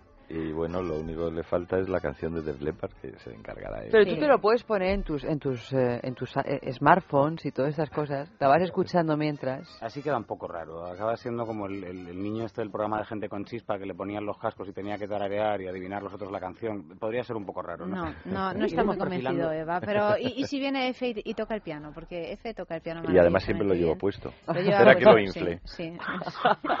Y Vanessa, pues eh, Vanessa puede organizar todo el tema legal del asunto. Ah, bueno, sí. Claro, porque Eh, eh, va a ser tal, Para las tal el posibles éxito. denuncias. No, no, no, al contrario, va a Claro, ser tal las- el éxito de, este, de esta nueva creación aquí en el sexo que Muy bien. Yo me pido hay- hay corista. organizarlo. Yo me pido corista.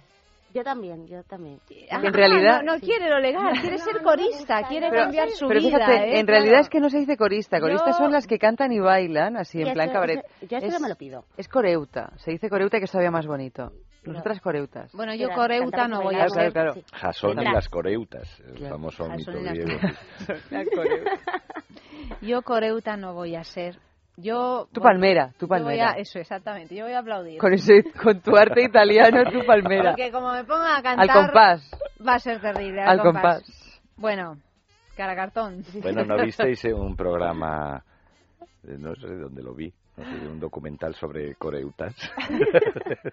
A 20 Con pasos de Lisa- la fama. 20 pasos de la ¿Lo fama visto, sobre Felipe? Lisa Fisher. Este, de- Ay, yo no lo he visto, pero tenemos que verlo, Vanessa. No, no digas, lo- ay, yo no lo he lo he visto, he porque te lo he recomendado y no me has hecho ni caso, como Ah, siempre. ah, Sí, a ti, a ti. te ah, he a Me has de recomendado. Manon He Wire. eh, no, también, pero eh, eh, he visto, te dije, he visto un documental maravilloso que habla de coristas, de gr- grandes Ah, voces. Que sí, es verdad, es y verdad. no me has hecho caso. Sí, sí, tienes razón. Ahora bueno, no que te lo ha he hecho dicho caso F y lo ha porque lo he corroborado echado en el olvido. Felipe en el y olvido. Vanessa también lo ha visto, a Bueno, lo mejor ahora ya trozo, lo ¿eh? ves. Entero Bueno. no lo he visto, pero... Pues hace Bueno. poco estuvo la que son, eh, se dedica a varias, pero la que la más impresionante de ese documental, que es eh, Lisa Fisher, la que lleva actuando en directo con los Rolling Stones durante siglos, ha estado con ellos en, en Madrid cuando actuaron.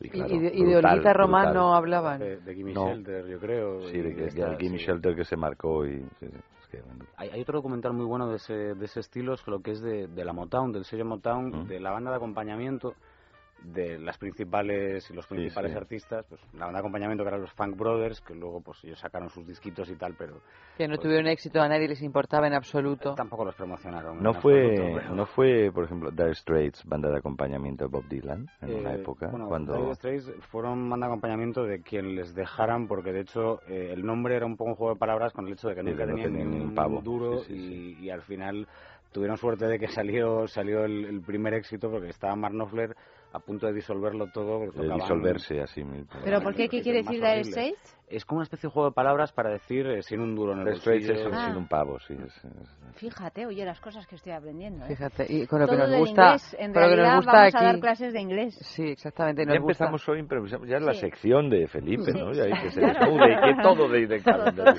Yo toco Todas las secciones van a estar tengo medio imbricadas inflado unas ya. con otras. y en Es para siempre no te quiero decir nada, ahí es que es, Es un totum, es un es un totum, totum. revolutum. Constantemente. Que hablamos de una cosa, segundo después hablamos de otra, segundo después hablamos de Oye, yo no sé qué pasa en la sexturia, que es que últimamente ni leemos las noticias. ¿eh? Porque ya- esto es como- esto ya es la... Es. Ni estamos siquiera cada hablamos vez... de sexo. No, nada. Como ese emblema teatral de el texto es el pretexto. Sí, Pues ya. esto es igual. Pues exactamente. bueno, pues vamos a leer el pretexto del texto. Y el titular dice así, el hombre actual va perdiendo encanto. Sí, yo, yo lo, yo Yo- lo venía yo- yo me tiro. notando, yo lo venía notando. No, no, Felipe y Efe no, pero sí, a ver, vamos. Es más alto, pero entradito en carnes. menos fértil y más precoz sexualmente. O sea, un desastre. No tiene todo. Estas son las lindezas que le dedica el biólogo francés eh, Jean-François Bouvet al Homo sapiens actual después de investigar la evolución que ha sufrido en sus 200.000 años de existencia. El experto achaca tal decadencia a la modificación del entorno por parte del hombre, principal factor de su retroevolución. De manera que, además de los factores genéticos, habría que hablar de un Big Bang químico de productos contaminantes que perturban el sistema hormonal con consecuencias en la descendencia a lo largo de muchas generaciones. Pero es que eso es evidente. Ah, ah, es Pero evidente. es evidente tanto o sea, los es hombres como en evidente las mujeres. que están entraditos en carne, son menos fértiles y más precoces sexualmente. No, lo de menos fértiles es la, la, lo- la- la comida, la comida preparada. eh, pues tú coges un sándwich de la máquina Asqueroso. y asqueroso y empiezas a mirar y tiene E 110, 115, Sí. 100 no sé qué y todo eso son conservantes que te hacen daño, pero a los hombres y a las mujeres. Si vais a cualquier museo o a cualquier castillo antiguo, que en España hay muchos, veis las camas. A mí un- una excursión del colegio me dejó alucinada, pues no, no sé qué reyes eran, pero las camas eran muy pequeñas y muy bajitas. ¿Y entonces? Porque era la medida que tenían los hombres en- en aquel momento. Entonces, en la estatura, eh, en mi caso no ha sido así, en mi caso hemos ido hacia Vanessa atrás. porque es muy yo chiquitilla. Soy muy Es- enana, es verdad. Enana no, chiquipark. es una mujer Soy pequeña. chiquipark. Pero Eva, por ejemplo, tenemos el ejemplo al lado. Sí, o sea, yo tengo sí. a Eva y Eva... eh, pues- Que soy como de esta, de, de esta retroevolución. ¿no? No, tú eres Muy pues- alta, muy alta, pero... No, no. Tú eres muy... a- Pero físicamente es una cosa física. Es decir, pues los hombres pues también han crecido en tamaño. Que estén más o menos entrados en carnes, pues depende de quién se cuide más o menos, pero volvemos a lo mismo. Si todos nos alimentamos mal, estamos todos entrados en carnes, tanto los hombres como las mujeres. Y luego que sean menos fértiles, es que este es el, mm, este señor que ha hecho el Eh, estudio-. Sí, pues es que lo puede decir, creo que cualquier eh, médico puede decir que tanto las mujeres como los hombres se ven afectados, pero de ahora y de hace un, pues no te voy a decir desde 1900, pero desde hace mucho tiempo, precisamente por la evolución tanto en la comida como en los contaminantes, como en absolutamente todo. Entonces, me hace gracia que solo hable de los hombres porque es en hombres y mujeres en general. Eso es lo de los dos petit suisse, no sé si os acordáis, a mí me daban dos. Pues a algunos, a mí me daban dos, eh, no, no me ha pasado nada, pero a otros les daban dos y son muy altos. Entonces yo creo que el, mm, Pues haberte los Es- comido. me los comí, me los comí, Ah. hasta hice básquet y todo, pero no funcionó. Hice básquet y todo. Sí, me colgaba de las puertas, pero no, no me pude estirar más. Con esperanza, hiciste básquet con Eh, esperanza. sí, sí, pero dio igual, en fin. Pero bueno, yo creo que es algo mm, que viene con la evolución de nuestros tiempos. Y pues los espermatozoides en muchos casos van mal, pero por la alimentación que nos han dado. Si antes te comías un bocadillo de chorizo y ahora te comes 30 bollicaos, tienes más colesterol, etcétera. Y eso no es algo de hoy, es algo que le ha pasado a mi generación y a lo mejor a, a la anterior. Pero a mí lo que me divertía era decir que los hombres estaban especialmente mal. Varones. Bueno, Dice, Bueno, ya, ya. a ver, también hay que tener en cuenta cómo, cómo lo hemos hecho eh, y además, bueno, de- decía Vanessa, hablaba de, eh, pues sí, todos estos agentes químicos, tal, a ver si nos creíamos que lo que íbamos a hacer era empezar a cuidarnos más, no, somos más de luchar el fuego con el fuego, es decir, que hay menos fertilidad per se, pues ya hay más métodos de fecundación. Que hay más problemas de índole sexual, pues ya inventamos la Viagra. Eh, quiero decir que esto, por mucho que se retroevolucione, al final siempre habrá eh, un tío probablemente encerrado en un sótano con gafas y hecho polvo que invente algo eh, que luego se comercializará de una manera muy guay, como ha pasado hasta ahora, para que combatir esa retroevolución. Por lo demás, eh, esto, aparte de toda esta gente que hace estudios, yo creo que lo decían todas nuestras abuelas, que cada generación es peor que la anterior y es eh, más inútil. Y A mí mi abuela me decía, hijo del diablo, maldito. No te digo más. Y era su nieto favorito. Pues fíjate que no le diría a los otros. Yo me acuerdo una, la, la abuela de una amiga mía que decía algo que a mí me hacía mucha gracia porque siempre que nos veía pasar nos comentaba, "Ay, yo he sobrevivido a dos guerras, vosotras ni a media. Bueno, bueno, yo quiero puntualizar alguna cosa. Primero, eh, la noticia esta de la evolución del hombre está hablando de los últimos 15 bollicaos o de los últimos 200.000 años. Bueno, Porque aquí dicho- veo que habéis aprovechado el asunto para poner verde a, a vuestros coetáneos, varones. Básicamente. Según. Aquí dice, eh, según dice la noticia, mm, investiga la evolución que ha sufrido el Homo sapiens en sus 200.000 años de existencia. O sea que se retrotrae. se retrotrae bastante Sí, y antes que ha ido- de los bollicaos ha ido y a los- menos. Sí, ha ido a menos. Ha ido a pues bueno, yo no sé. A, a El la época de las que- piedracao. Ya, las piedracao retrotrae. y las costillas de brontosaurio de los picapiedra. Luego veo que, que el, el caso Vanessa Eva de la pequeña compensada por la grande y tal, bueno, pues eso es lo mismo que ocurre ahora con lo de que el- los hombres pierden encanto y ese encanto que algunos pierden, nosotros lo hemos ganado. Vosotros dos, concretamente, En y concreto, Felipe. Y- los- Por algo y- estáis aquí sentados, no es baladí los esta decisión. textulianos varones que en esta mesa han sido esta temporada. Va por vosotros.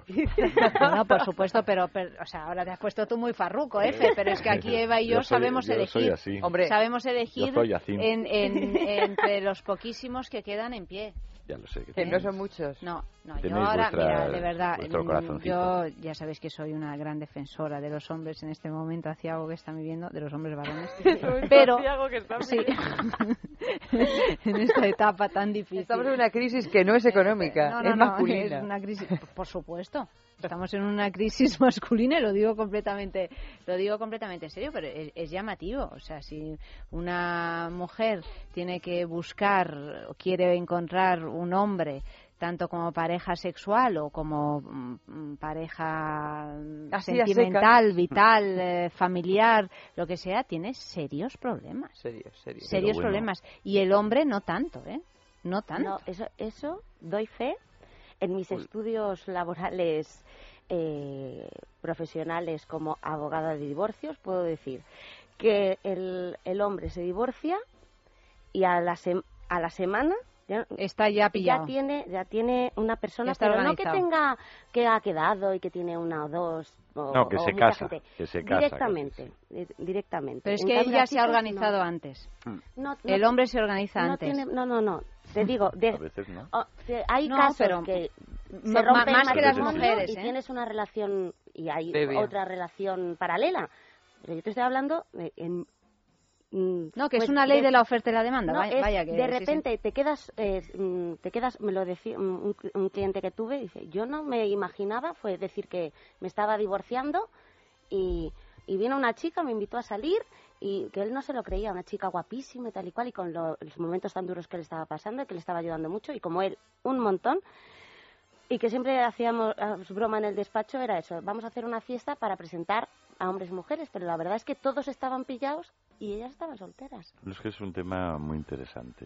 eh, porque yo estoy, estoy de acuerdo en que a partir de los 40 años, cuando casi todo el mundo está ya divorciado, no seamos así, seamos así. esto no es la generación de mis padres, aquí casi todo el mundo Felipe, está tú esto no lo divorciado o debería Ah, es que. Felipe está, está a punto de casarse. Ah, no, pero eso es maravilloso.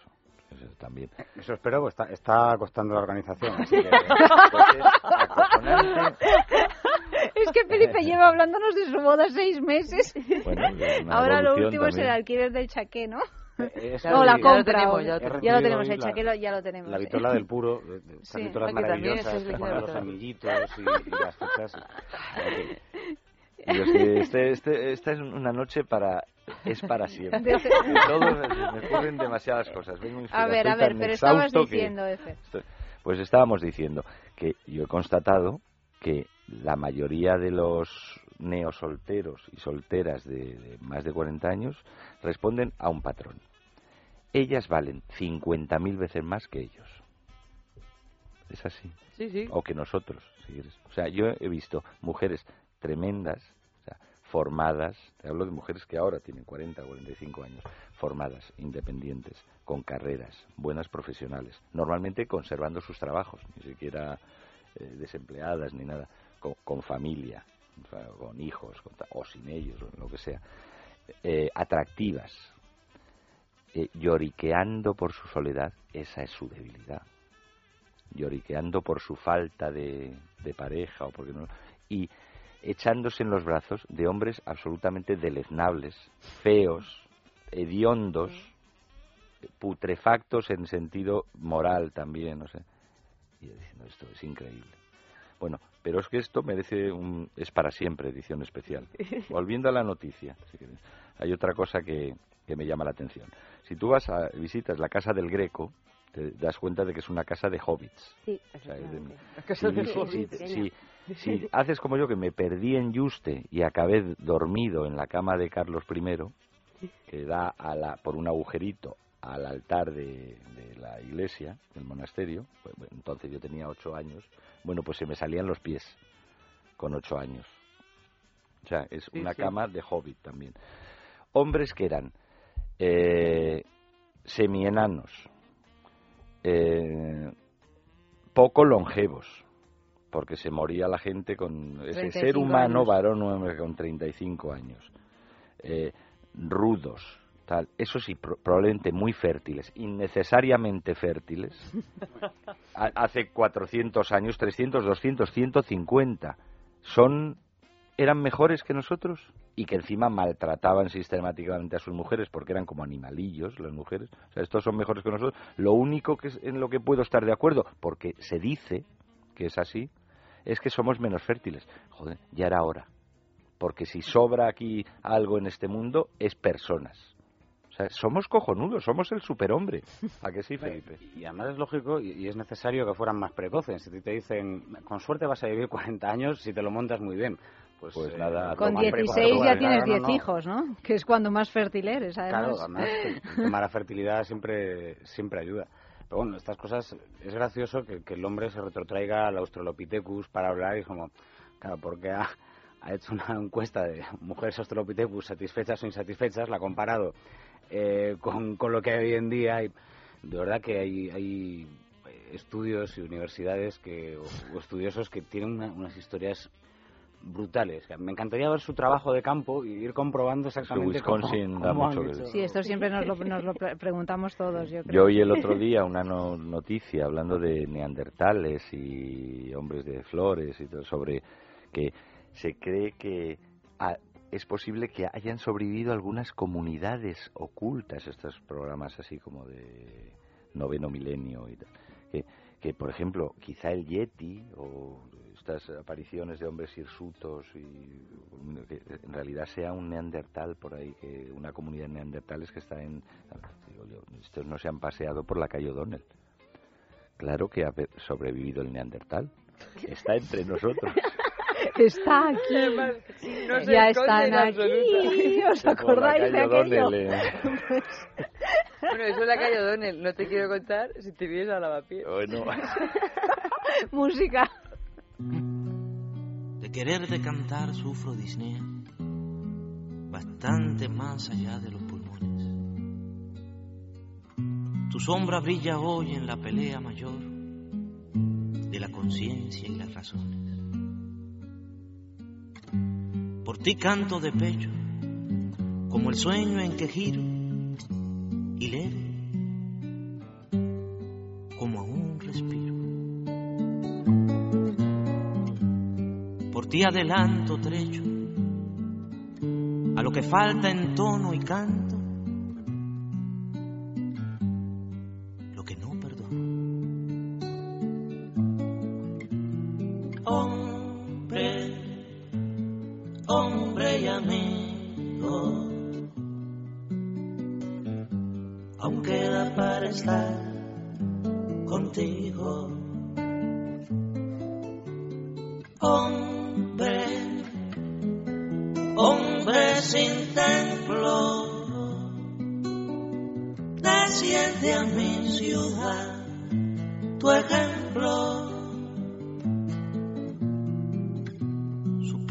cabalgar contra quien odia, desde su torre de oro y exterminio.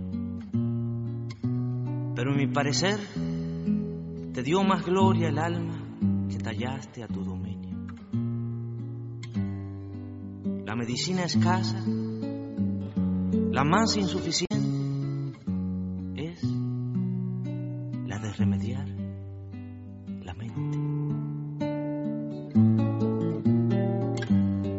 locura pasa, risueña cuando engaña,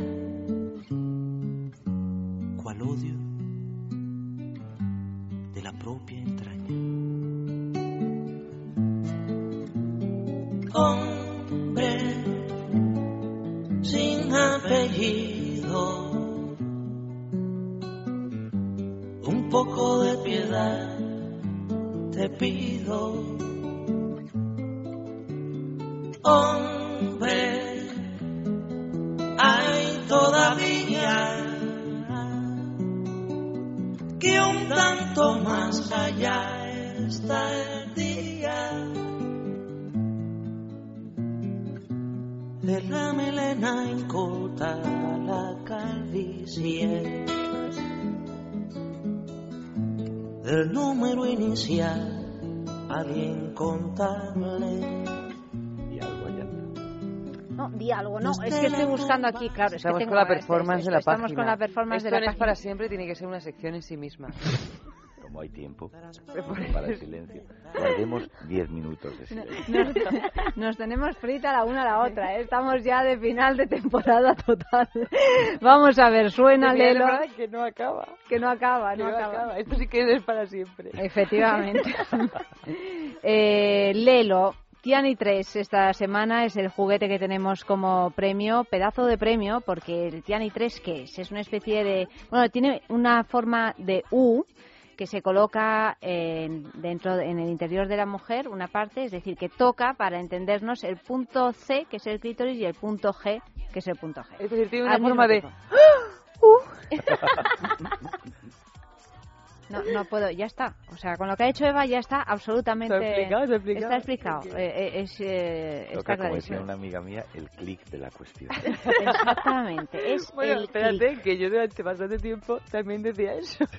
Hasta que ya un día mi marido me dijo, pero ¿tú qué estás diciendo? Digo, no, no, porque es que el clic de la cuestión dice, ya, ah, esto sí que es, me lo dices a mí, pero así Vox Populi di el kit de la cuestión. Bueno, el premio es el Tiani 3, www.lelo.com. Esta es una marca de juguetería extraordinaria donde podréis encontrar en la página web pues todo tipo de, de juguetes y de, y de regalos maravillosos. ¿Cómo podéis conseguir el Tiani 3? Pues enviando una fotografía de algún lugar donde, donde pues os haya pasado algo pues muy importante, algo inolvidable desde el punto de vista sexual, obviamente, incluso sentimental, ¿eh? porque ya sé que a veces os ponéis eh, románticos y eso está muy bien. O sea que enviad esas fotografías y si a pie de foto nos explicáis qué pasó, pues todavía mejor, porque los jueves, en Es la Mañana de Federico, entre las once y media y las 12 de la mañana mm, daremos el premio, leeremos ese mensaje, etcétera, y, y bueno, recibiréis en vuestra casa de un modo absolutamente discreto el Tiani 3 de Lelo. Y hablando de lugares, Hablando de lugares. ya no nos preguntas en qué lugar. No, porque es que ya os lo he preguntado tantas veces que me, me da como apuro. Porque digo, no ¿tendréis una, una vida sexual tan rica como para decirme una vez al mes un lugar? Mírame a los ojos y respóndete a ti.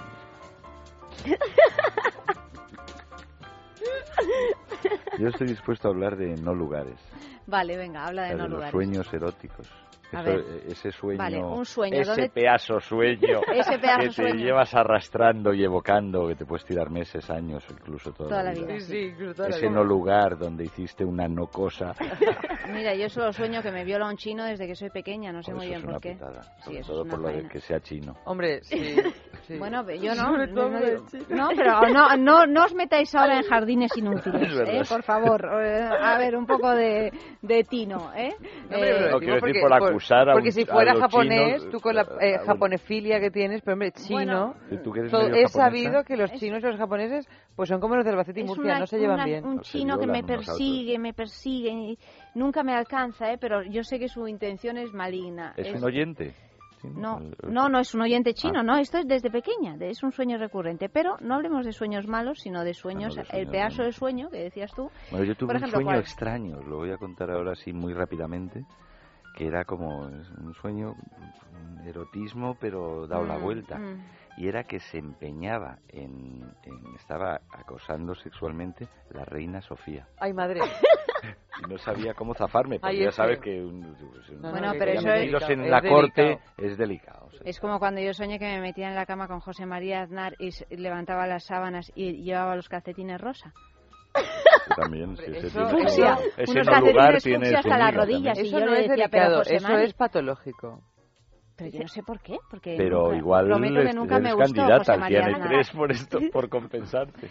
¿Pero eran calcetines como de, de deporte o eran calcetines? o de de deporte, pero fucsia. Ay, Da igual, pero cuando se puso cachas o cuando era presidente de gobierno. Fue durante ese momento obsesivo de cuando pasó de todo el, el- el atentado en Atoche, etcétera. O sea, antes de que se pusiera cachas. Antes de que se pusiera cachas. su- Ah, y de que se poder. pusiera mechas así, a cobrizas. cuando colocó a su bigote la capa de invisibilidad de Harry Potter. Exactamente. Es en ese momento, pues que Pero yo me desperté con mucho susto, ¿eh? rosas Bueno, arte- mira, artengo. yo te voy a decir una cosa. Yo, entre tener un sueño con José María Aznar y Tú- calcetines fucsias y tener un sueño con su señora, prefiero a José María Aznar.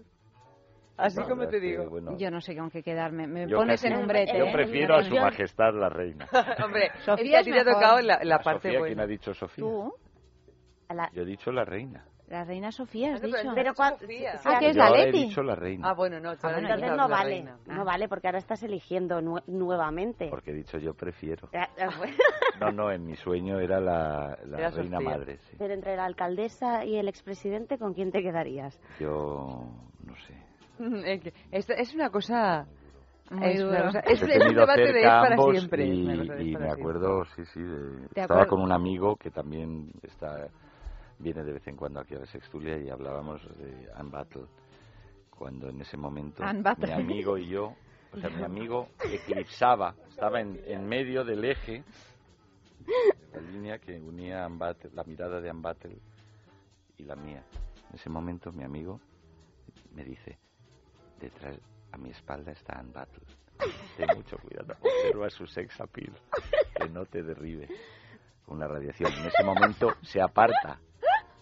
Miro, se me ocurre mirar y justo nos cruzamos las Ay, madre, y caíste, caíste sus- caí sus garfios. sí. Bueno, Estoy esperando aún el sueño. Bueno, a ver, a ver, Vanessa, un sueño. No, yo te iba a decir que a mí me pasó algo parecido, pero con Mar Van der Loo, pero yo creo que Hombre, puedo presumir Vanessa- Vanessa. con Mar Van der Loo. Que en Vamos a ver. es- Poniendo en No una balanza sé. Mar Van Y der Loo una y una vez, botella. Ana, pero tú estarías de pie y él sentado. No, no, en una estábamos los dos de pie y en otra estábamos los dos Perdón, sentados. ¿quién es Mar Van der Loo?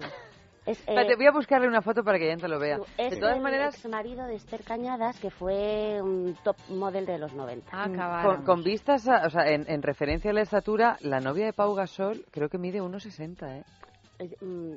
Eh, Es, Era, era, bueno, no sé si es ya novia era, actual. no, ya no, rompieron. Con Si- No, Silvia, pero la sabes todo, estás Sí, en eso- informadísima en En estas eso sí, cuestiones, en ¿eh? eso estoy Me estoy informada. imaginando, ¿puedo decir una guarrada? Sí, todas, claro, estamos en el sexo, no Estoy en el para siempre. en eh, Marga Sol y su novia bajita en Magaluf.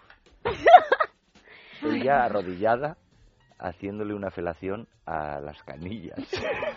Bueno, como mucho. Felipe, ver. creo que llegue que- más allá de la espinilla. Yo creo que no será Mar, creo Oye, que era Pau, mayor, ¿eh? Pau que contó que cuando él llegó a, a la NBA les daban un cursillo eh, para evitar pues a las cazafortunas, a que, que las hay, pues, seguidoras profesionales de deportistas de élite, eh, pues un poco que dice, claro, y, y nuestro problema siendo jugadores de baloncesto es que normalmente pues estando de pie te llegan a cierta altura y es gente que se te acerca mucho y se te acerca mucho incluso en lugares públicos y no veas qué cortazo cuando claro eh, todo esto empieza con mm, hazte una foto conmigo como si fuera un fan cualquiera pero ya se pega mucho entonces la foto da lugar a muchos equívocos y, y el pobre hombre decía que entre eso y que no hablaba bien en inglés todavía que lo pasó muy mal, eh, buscó al, al escolta que te pone el equipo de fútbol, el equipo de baloncesto, y le dijo, tú llévame a todas partes y no me dejes solo.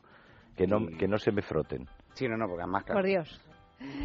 Bueno, segunda noticia de la noche, los ricos también Aquí te maman. dejo a Mar Van der que he da- y me he dado cuenta que, ha- que ha crecido Mar Van der. Hombre, edad He metido la pata y no se han dado cuenta. Que ha dicho los ricos ahí maman. Sí, aman, quiero decir. Bueno, en este caso, pero, aman. pero es que en este caso también, también maman, o por lo menos lo intentan. Porque es que mm, en el panteón cubano, Ochun es eh, la diosa del amor. En Londres, Ochun da nombre a un selecto club para solteros millonarios que desean encontrar pareja. La cuota de socio mensual es de 1.800 euros. Oye, nada, nada. Aunque nada. por cada evento los aspirantes deberán desembolsar cantidades muy superiores a los 600 euros. Y digo muy superiores porque 600 euros es el base. O sea, la base, la cantidad base que parece ser no te da opción a prácticamente nada. La fundadora de este selecto club es una tal Cristina Knudsen, que es hijastra de Roger Moore y soltera a sus 45 años. Cada vez hay más agencias de alto standing en las que muchos hombres llegan a pagar más de 15.000 euros para encontrar a la mujer ideal al mes. Me, me he perdido. Eh, ¿verdad? 15.000 euros al mes llegan a pagar, por- como media, estos millonarios para encontrar a la mujer ideal en esta, en esta tipología de clubes que cada vez son más y más comunes. Sí, pero me refiero que es para encontrar novia o para encontrar eh, Novia, mes novia. una- o sea, Novia, una novia, novia novia. formal. Pues como una agencia matrimonial. Como una agencia matrimonial. Pero y, y- y me- lo que me gustaría que me contara la tal Cristina es cómo contactan con las potenciales mujeres ideales. Har- Harán un casting. Hay un programa en la tele, o había, Ay, en Estados Unidos. en Estados Unidos. Sí, yo también lo que sé, sé cuál es. Que se dedica pues a algo parecido, pero le contrata eh, pues un señor con muchos posibles y dice quiero novia. Entonces le busca como un catálogo, como una personal shopper, ¿no? Son todos Una- millonarios, Sí. todos. Claro, eso ya... En mayor y menor medida, claro. Sí. Entonces, eh, pues chicas jovencitas que te viene uno con un jet privado y te lleva a cenar a no sé dónde y pues no sé. Eh, creo que eso se da, mm, que el, igual que en el programa este de televisión, junto con el club, mm, es que eh, creo que muchas serán de pago ya de por sí mismas. Yo creo que ahí eh, habrá prostitutas sí o sí. Pero fíjate, Eso- eso sería lamentable de para la lujo, por- como la queréis reputación llamar. de la...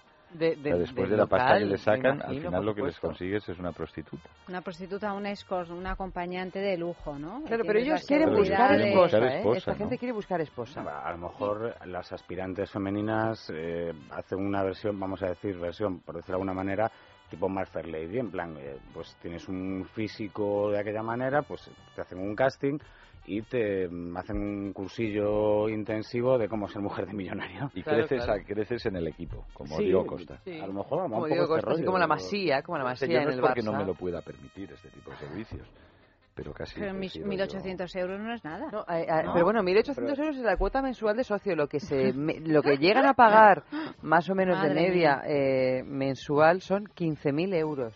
Para encontrar, pero entre fiestas y... mm, Claro, entre fiestas. O sea, tú pagas 1.800 euros como, como cuota de socio. Y eso te da pie pues, eh, a poder pagar más cosas a las que estás invitado porque pagas esos 1.800 euros. Pero claro, entre fiestas, cenas y todo tipo de eventos que se organizarán aquí, da una media más o menos de 15.000 euros al Sí, mes. pero hasta que 15.000 consiguen novia, hasta que consiguen novia, ¿cuánto se gastan?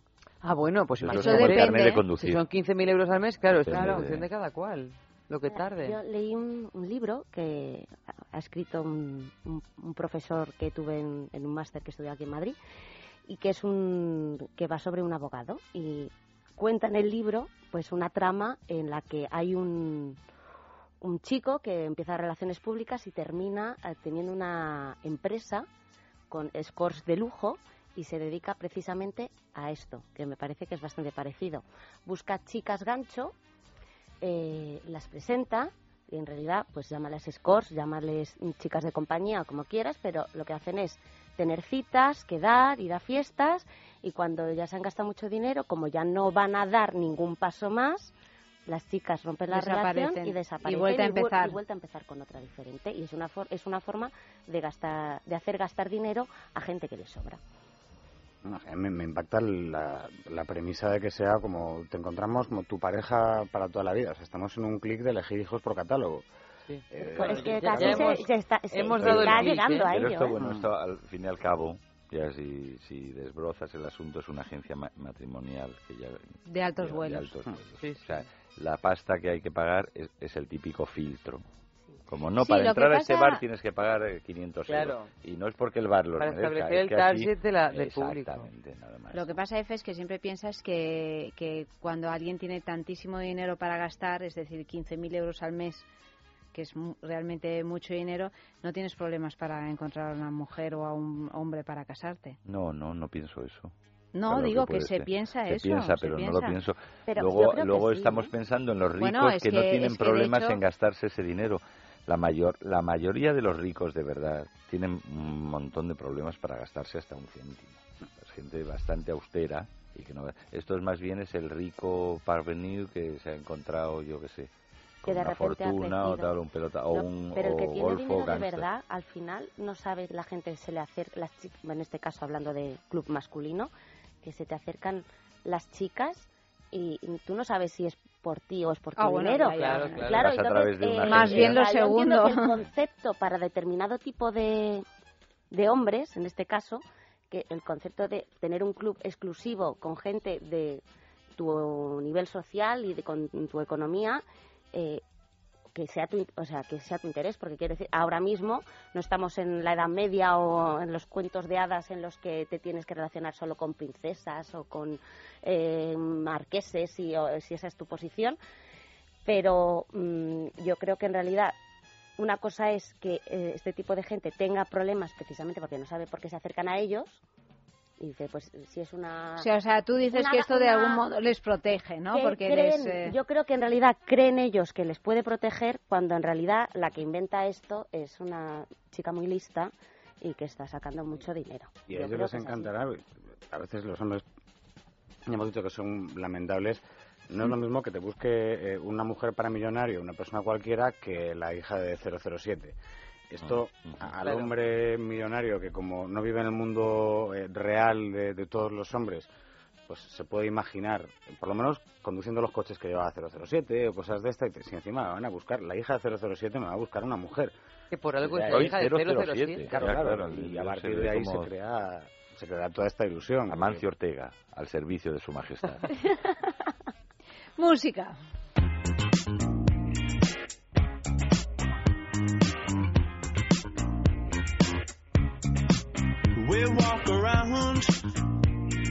Pretending we're all grown up. Hey, rich girls, what can you tell me? Why ha ha you're so stuck up and not so down? I tell you everything I know, any little thing I know. I'll tell you everything I know, any little thing I know.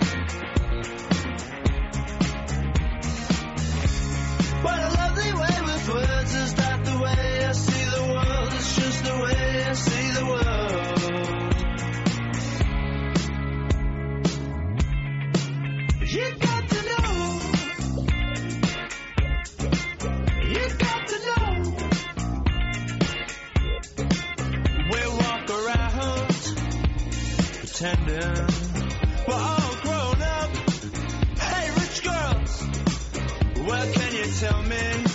Why you're so stuck up and down? I'll tell you everything I know, any little thing I know. I'll tell you everything I know, any little thing I know.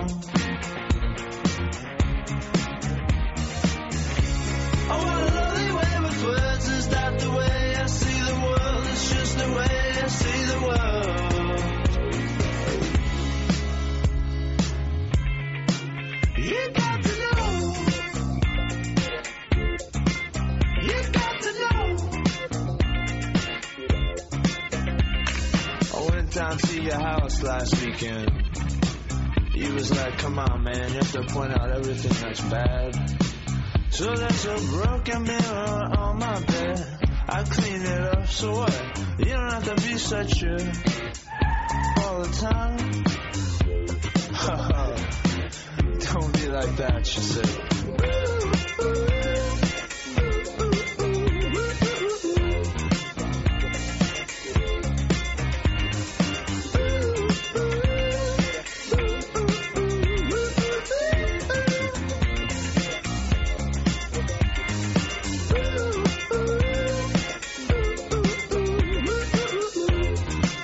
Tercera noticia de la noche. No, no, no os voy a dar la palabra porque si no, no la leemos, ¿eh? no llegamos.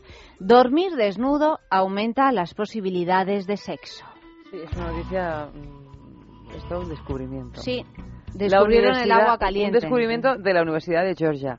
Ha encontrado un puñado, esta universidad, un puñado de buenas razones para prescindir del pijama incluso en invierno.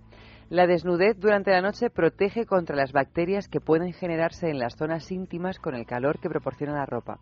Según Lisa Shivers, autora del estudio, una temperatura más baja ayuda también al sistema inmunitario y facilita el sueño.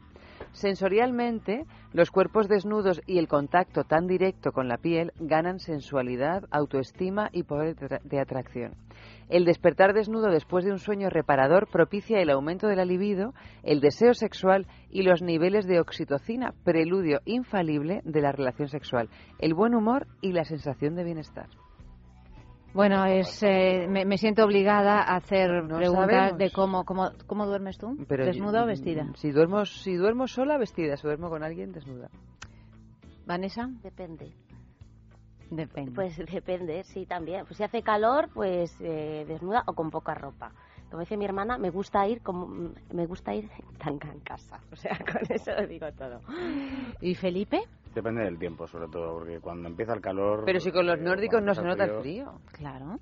Pero es que no te creas, soy muy fan yo de- del del momento nórdico. Luego te, encuentras como una montaña de cosas encima y no sabes muy bien qué hacer. ¿Y qué duermes? ¿Con la manta de toda la vida? Eh, no, con Manta una y sábana. colchita, con un de vez en cuando tú sí que eres de con los calurosos. pero yo es que soy un poco atérmico. A mí, por no decir vago, ¿para qué vas a estar cambiando la, ropa de cama de invierno por la de verano cuando puedes usar el mismo tipo de ropa todo el año y pasar un poco más de calor, un poco más de frío? Pero bueno, es una apreciación ya. Bueno, le das. F, F, ¿cómo duerme? Yo con gafas, siempre, No. por lo que pueda pasar. Me tienes Bueno, que contestar. Me las tienes, gafas no. son mi Chanel número me tienes 5. Pero que las gafas responder, me tienes que responder a esta pregunta solo con gafas, o sea, desnudo. Mi Chanel número 5. Yo duermo con gafas. No, Entonces yo duermo, de frente, yo no duermo si estoy solo, desnudo. Y A si estás revés. acompañado con pijama. Depende de la compañía. Pero si estoy solo, Yo me niego a dormir con mi pareja vestida. Me niego. Y me he negado siempre. Siempre. yo si... Es si- un paso si- atrás. eh, Si, me meto en la cama vestido con, con mi pareja, el mensaje está claro. Ah, sí, Algo me ¿eh? has hecho durante el día que me ha ofendido. Bueno, el caso es que, yo, a mí así recapitulando un poco, yo las veces que duermo también con mi pareja en Mandas un mensaje. pijama ¿no? es como... Ah. No, no va a haber piel con piel. No, No. te mereces nada. Con las gafas puestas. Exactamente. Y así como una momia, porque en el momento en que te Como pones una momia. así de ladito, las gafas, pupa. Clonk. Bueno, pues nada, puedes dormir con las lentillas también, ¿eh? Que Bueno, es una cosa ideal, ideal. Es ideal dormir con Ideal para los ojos. Sí, sí. Pero esto es, yo estoy por pedir a la Comisión Europea un Una subvención para de hacer cientos de estudios, miles ¿no? para estudiar. Es que tengo una tesis que quiero probar, que es que en los últimos 50 años eh, en Europa el uso del sombrero ha caído considerablemente en la población masculina. Con un ¿Tú par crees? de, con 200.000 euros yo me apaño. Te, te apañas, ¿no? Te- te Vengo llegará. aquí y Barato. os cuento los resultados. Barato. Me- Me encanta de todas maneras el motivo este de las bacterias eh, que da para dormir desnudos, que debe ser el top ten de peores excusas para tener sexo. Esa tiene que estar fijo, ¿no? De, Bacterias "Mira, de cariño, verdad. que he pensado que... del- yo creo que la excusa del estudio para Claro. para que- para, Para decir, poder- ¿en qué hemos para pedir la subvención. la, subvención pues Una es que encuesta en la realizada de inmuno- las eh, bacterias. en la inmunidad que nos da tener La desnudez. la desnudez en la cama porque lo, lo otro creo que todos lo sabemos desde siempre y si no habrá estudios ya no de mayores sino incluso de bebés lo que dicen de poner el Si tú te aquí. acuestas con una desconocida, porque tenéis que, yo que sé, en la litera de un tren, un momento así. Así pon, pon que en la- litera no quiere la cosa Y Claro. de Con el repente, Tiani bajo tres, la mantita eh, llena de bacterias, de la, fra- la frazadita de, de- de la Renfe, te encuentras con que la desconocida se ha metido desnuda, tus posibilidades de sexo aumentan Aumentan considerablemente. considerablemente. Mira, creo que fue el Lo caso... diga la Universidad de Georgia o su porquero. Ese fue el caso de un, de un viaje en tren que yo hice en un tren que me encantaba utilizar, el de Madrid a Barcelona, en, en la parte de las literas. Era un, El unos- que viajaba de noche, el que maravilloso. viajaba de noche. A mí me apasionaba existe. ese tren. ¿Existe todavía? Sí. Bueno, pues a mí me apasionaba. Y yo siempre me pedía camarotes solo de mujeres porque ya había tenido alguna que otra, Percance. algún que otro percance sin importancia, pero algún que otro Ahí percance. empezó todo. Ahí empezó todo. Mm. El caso es que estaba en un- una- uno de esos viajes que yo viajaba muchísimo, una de esas semanas, eh, me toca con una señora, con los chorizos del pueblo, bueno, con todos señoras, menos una cama que estaba libre. Y ya de repente, cuando estamos todas en la cama, no nos conocíamos ninguna de nada, solo que la de los chorizos del pueblo, pues ya nos contó toda la vida, dónde iba, por qué iba, porque llevaba los chorizos y tal. Y ya cuando estábamos todas metidas en la cama, cada cual haciendo lo suyo, yo estaba leyendo y tal, aparece un chico y, discretamente se mete en la litera. Cuando descubren las- el resto de mujeres, yo me lo quedé así mirando y dije, digo, "Ay, que este es femenino. Dice, ah, no, no, a mí me han dado este, no quedaba y me han dado este. Bueno, se levantaron todas como águilas, que te han dado este, que sí, que sí. El chico al principio no se quería ir, bueno, lo bajaron de la cama A chorizazo. pero a golpes, a golpes, tirándolo del pelo. ¿Qué te crees que te vas a aprovechar de nosotras? Bueno, ya ese chico no volvió a aparecer por la habitación. No sé dónde fue, si pasó toda la noche en la cafetería o qué. Pero fue, yo no sé si tenía esperanza de pasar una noche una noche en vela, pero la pasó, pero por otras razones. Pobrecito, me No, no, no, pero no esa es la que le pena. cayó, ¿eh? La que le cayó a ese Es pobre que a hombre. quién se le ocurre. Pues la verdad que es que sí. En otros momentos es verdad que siempre se colaba alguien así. Sí, Eso lo he vivido en Se el colaba alguien, Galicia, pero- que a las 12 de la noche, a la una, cuando la gente se iba a dormir, iban abriendo las Sí. literas y se, y se, y se metían. Se metían. Hombre, porque es que si tú no has comprado litera, porque es mucho más cara, y descubres una litera vacía, te cambia la vida para bien. Efectivamente. Es que cuando hemos hecho ese viaje eh, en litera o en asiento, eh, es que son dos No viajes distintos. cosa. No, es que no, los 16 horas sentado no, no. es lo mismo que mm, 10 horas durmiendo. Sí, nada esto es como co- coger clase turista o primera clase en, en un avión. Es exactamente. Sí, yo normalmente cuando ya está estabilizado el vuelo me meto en la clase en primera a ver si veo un asiento libre. A ver si cuela. Y ahí también tienes sexo asegurado. Sexo. Si cuela, es que tienes Sexo asegurado. Con una azafata, por ejemplo. Relaciones rotas de museo, dice otro titular. Coleccionar desengaños no debe de ser lo más saludable para el corazón, pero si son ajenos, el repertorio puede incluso adquirir categoría artística.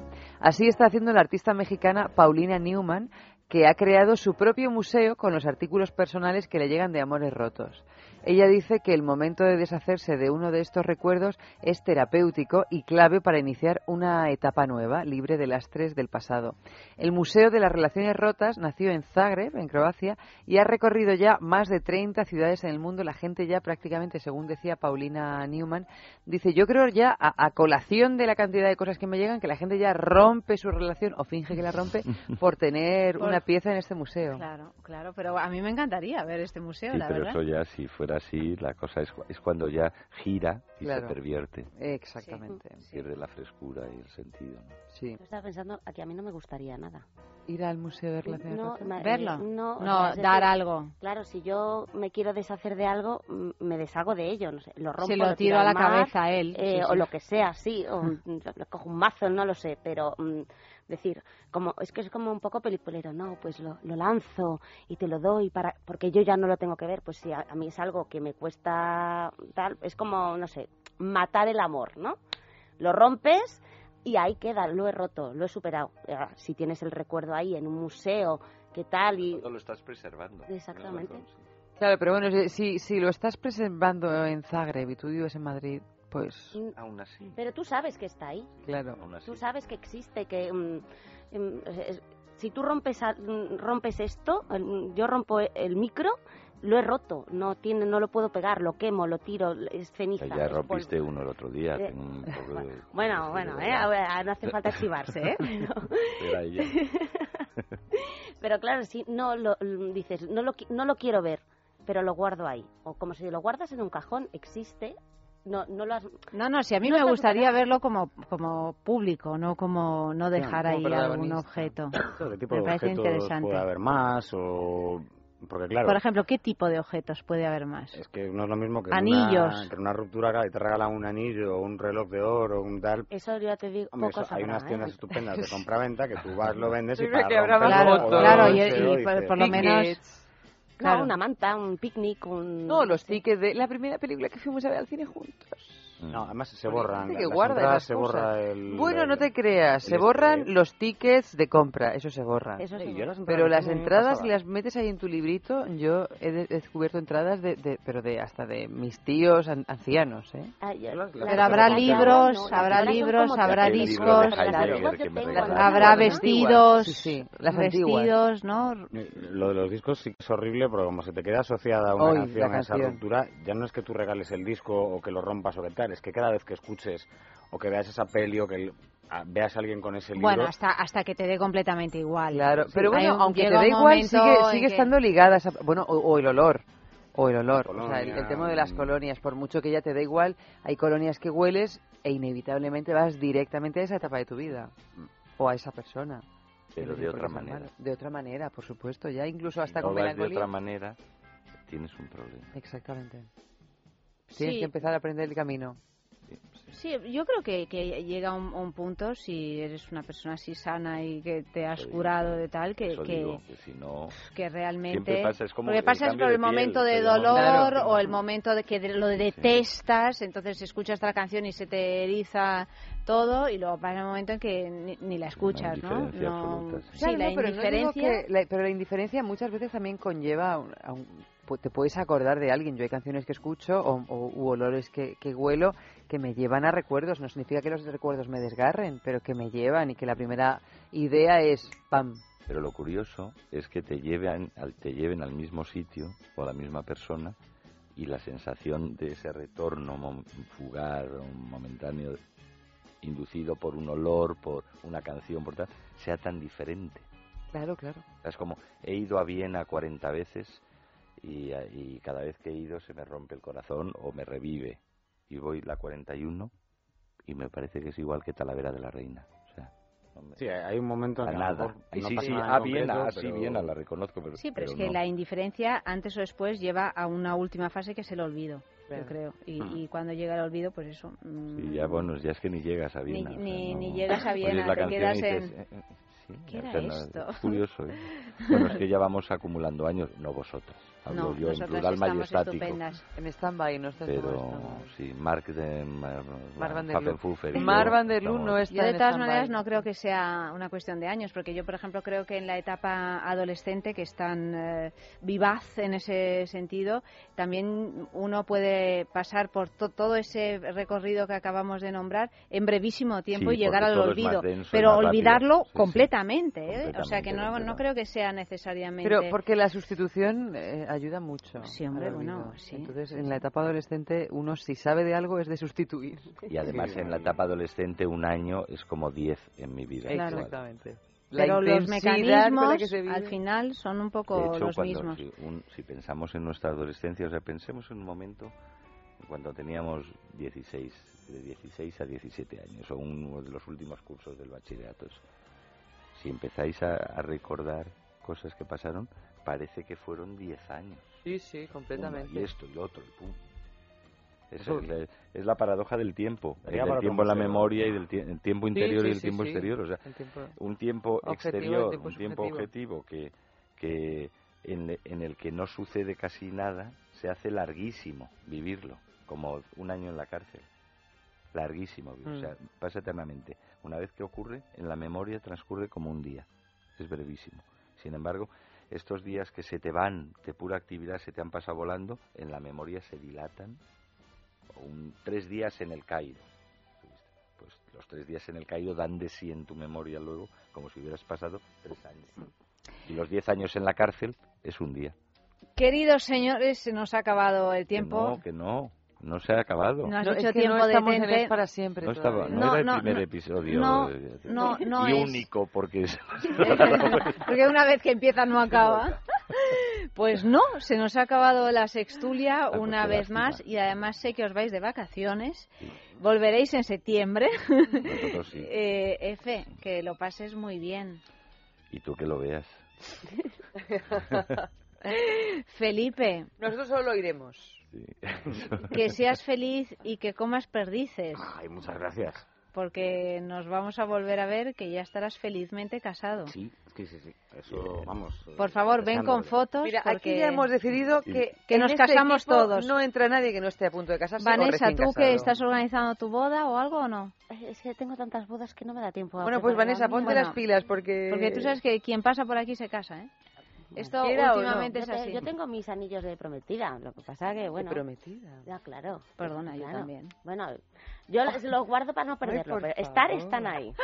Bueno, tú tienes anillo de casada, ¿qué Yo sí. quieres? Pero mira, Ayanta lo luce con soltura. Tú no Sí. luces tu anillo de prometida. Yo sí, pero, pero cua- cuando lo puedo lucir, aquí como, bueno, ahora mismo... Aquí Yo me lo he puesto y no me lo he vuelto a quitar, porque claro, uno Para se- ducharte, se para dormir, para no, todo. Duda nada, no me lo he vuelto a quitar. Vanessa, ¿eh? No, no, yo lo, yo lo quito, pero porque es, No, esto es me sospechoso. molesta, Vanessa. me, me hacen daño y los No, pierdo. no, El anillo de prometida que me va grande, tiene que se estar me cae. Ah, bueno, bueno, y, y el de casada también. Pues eso.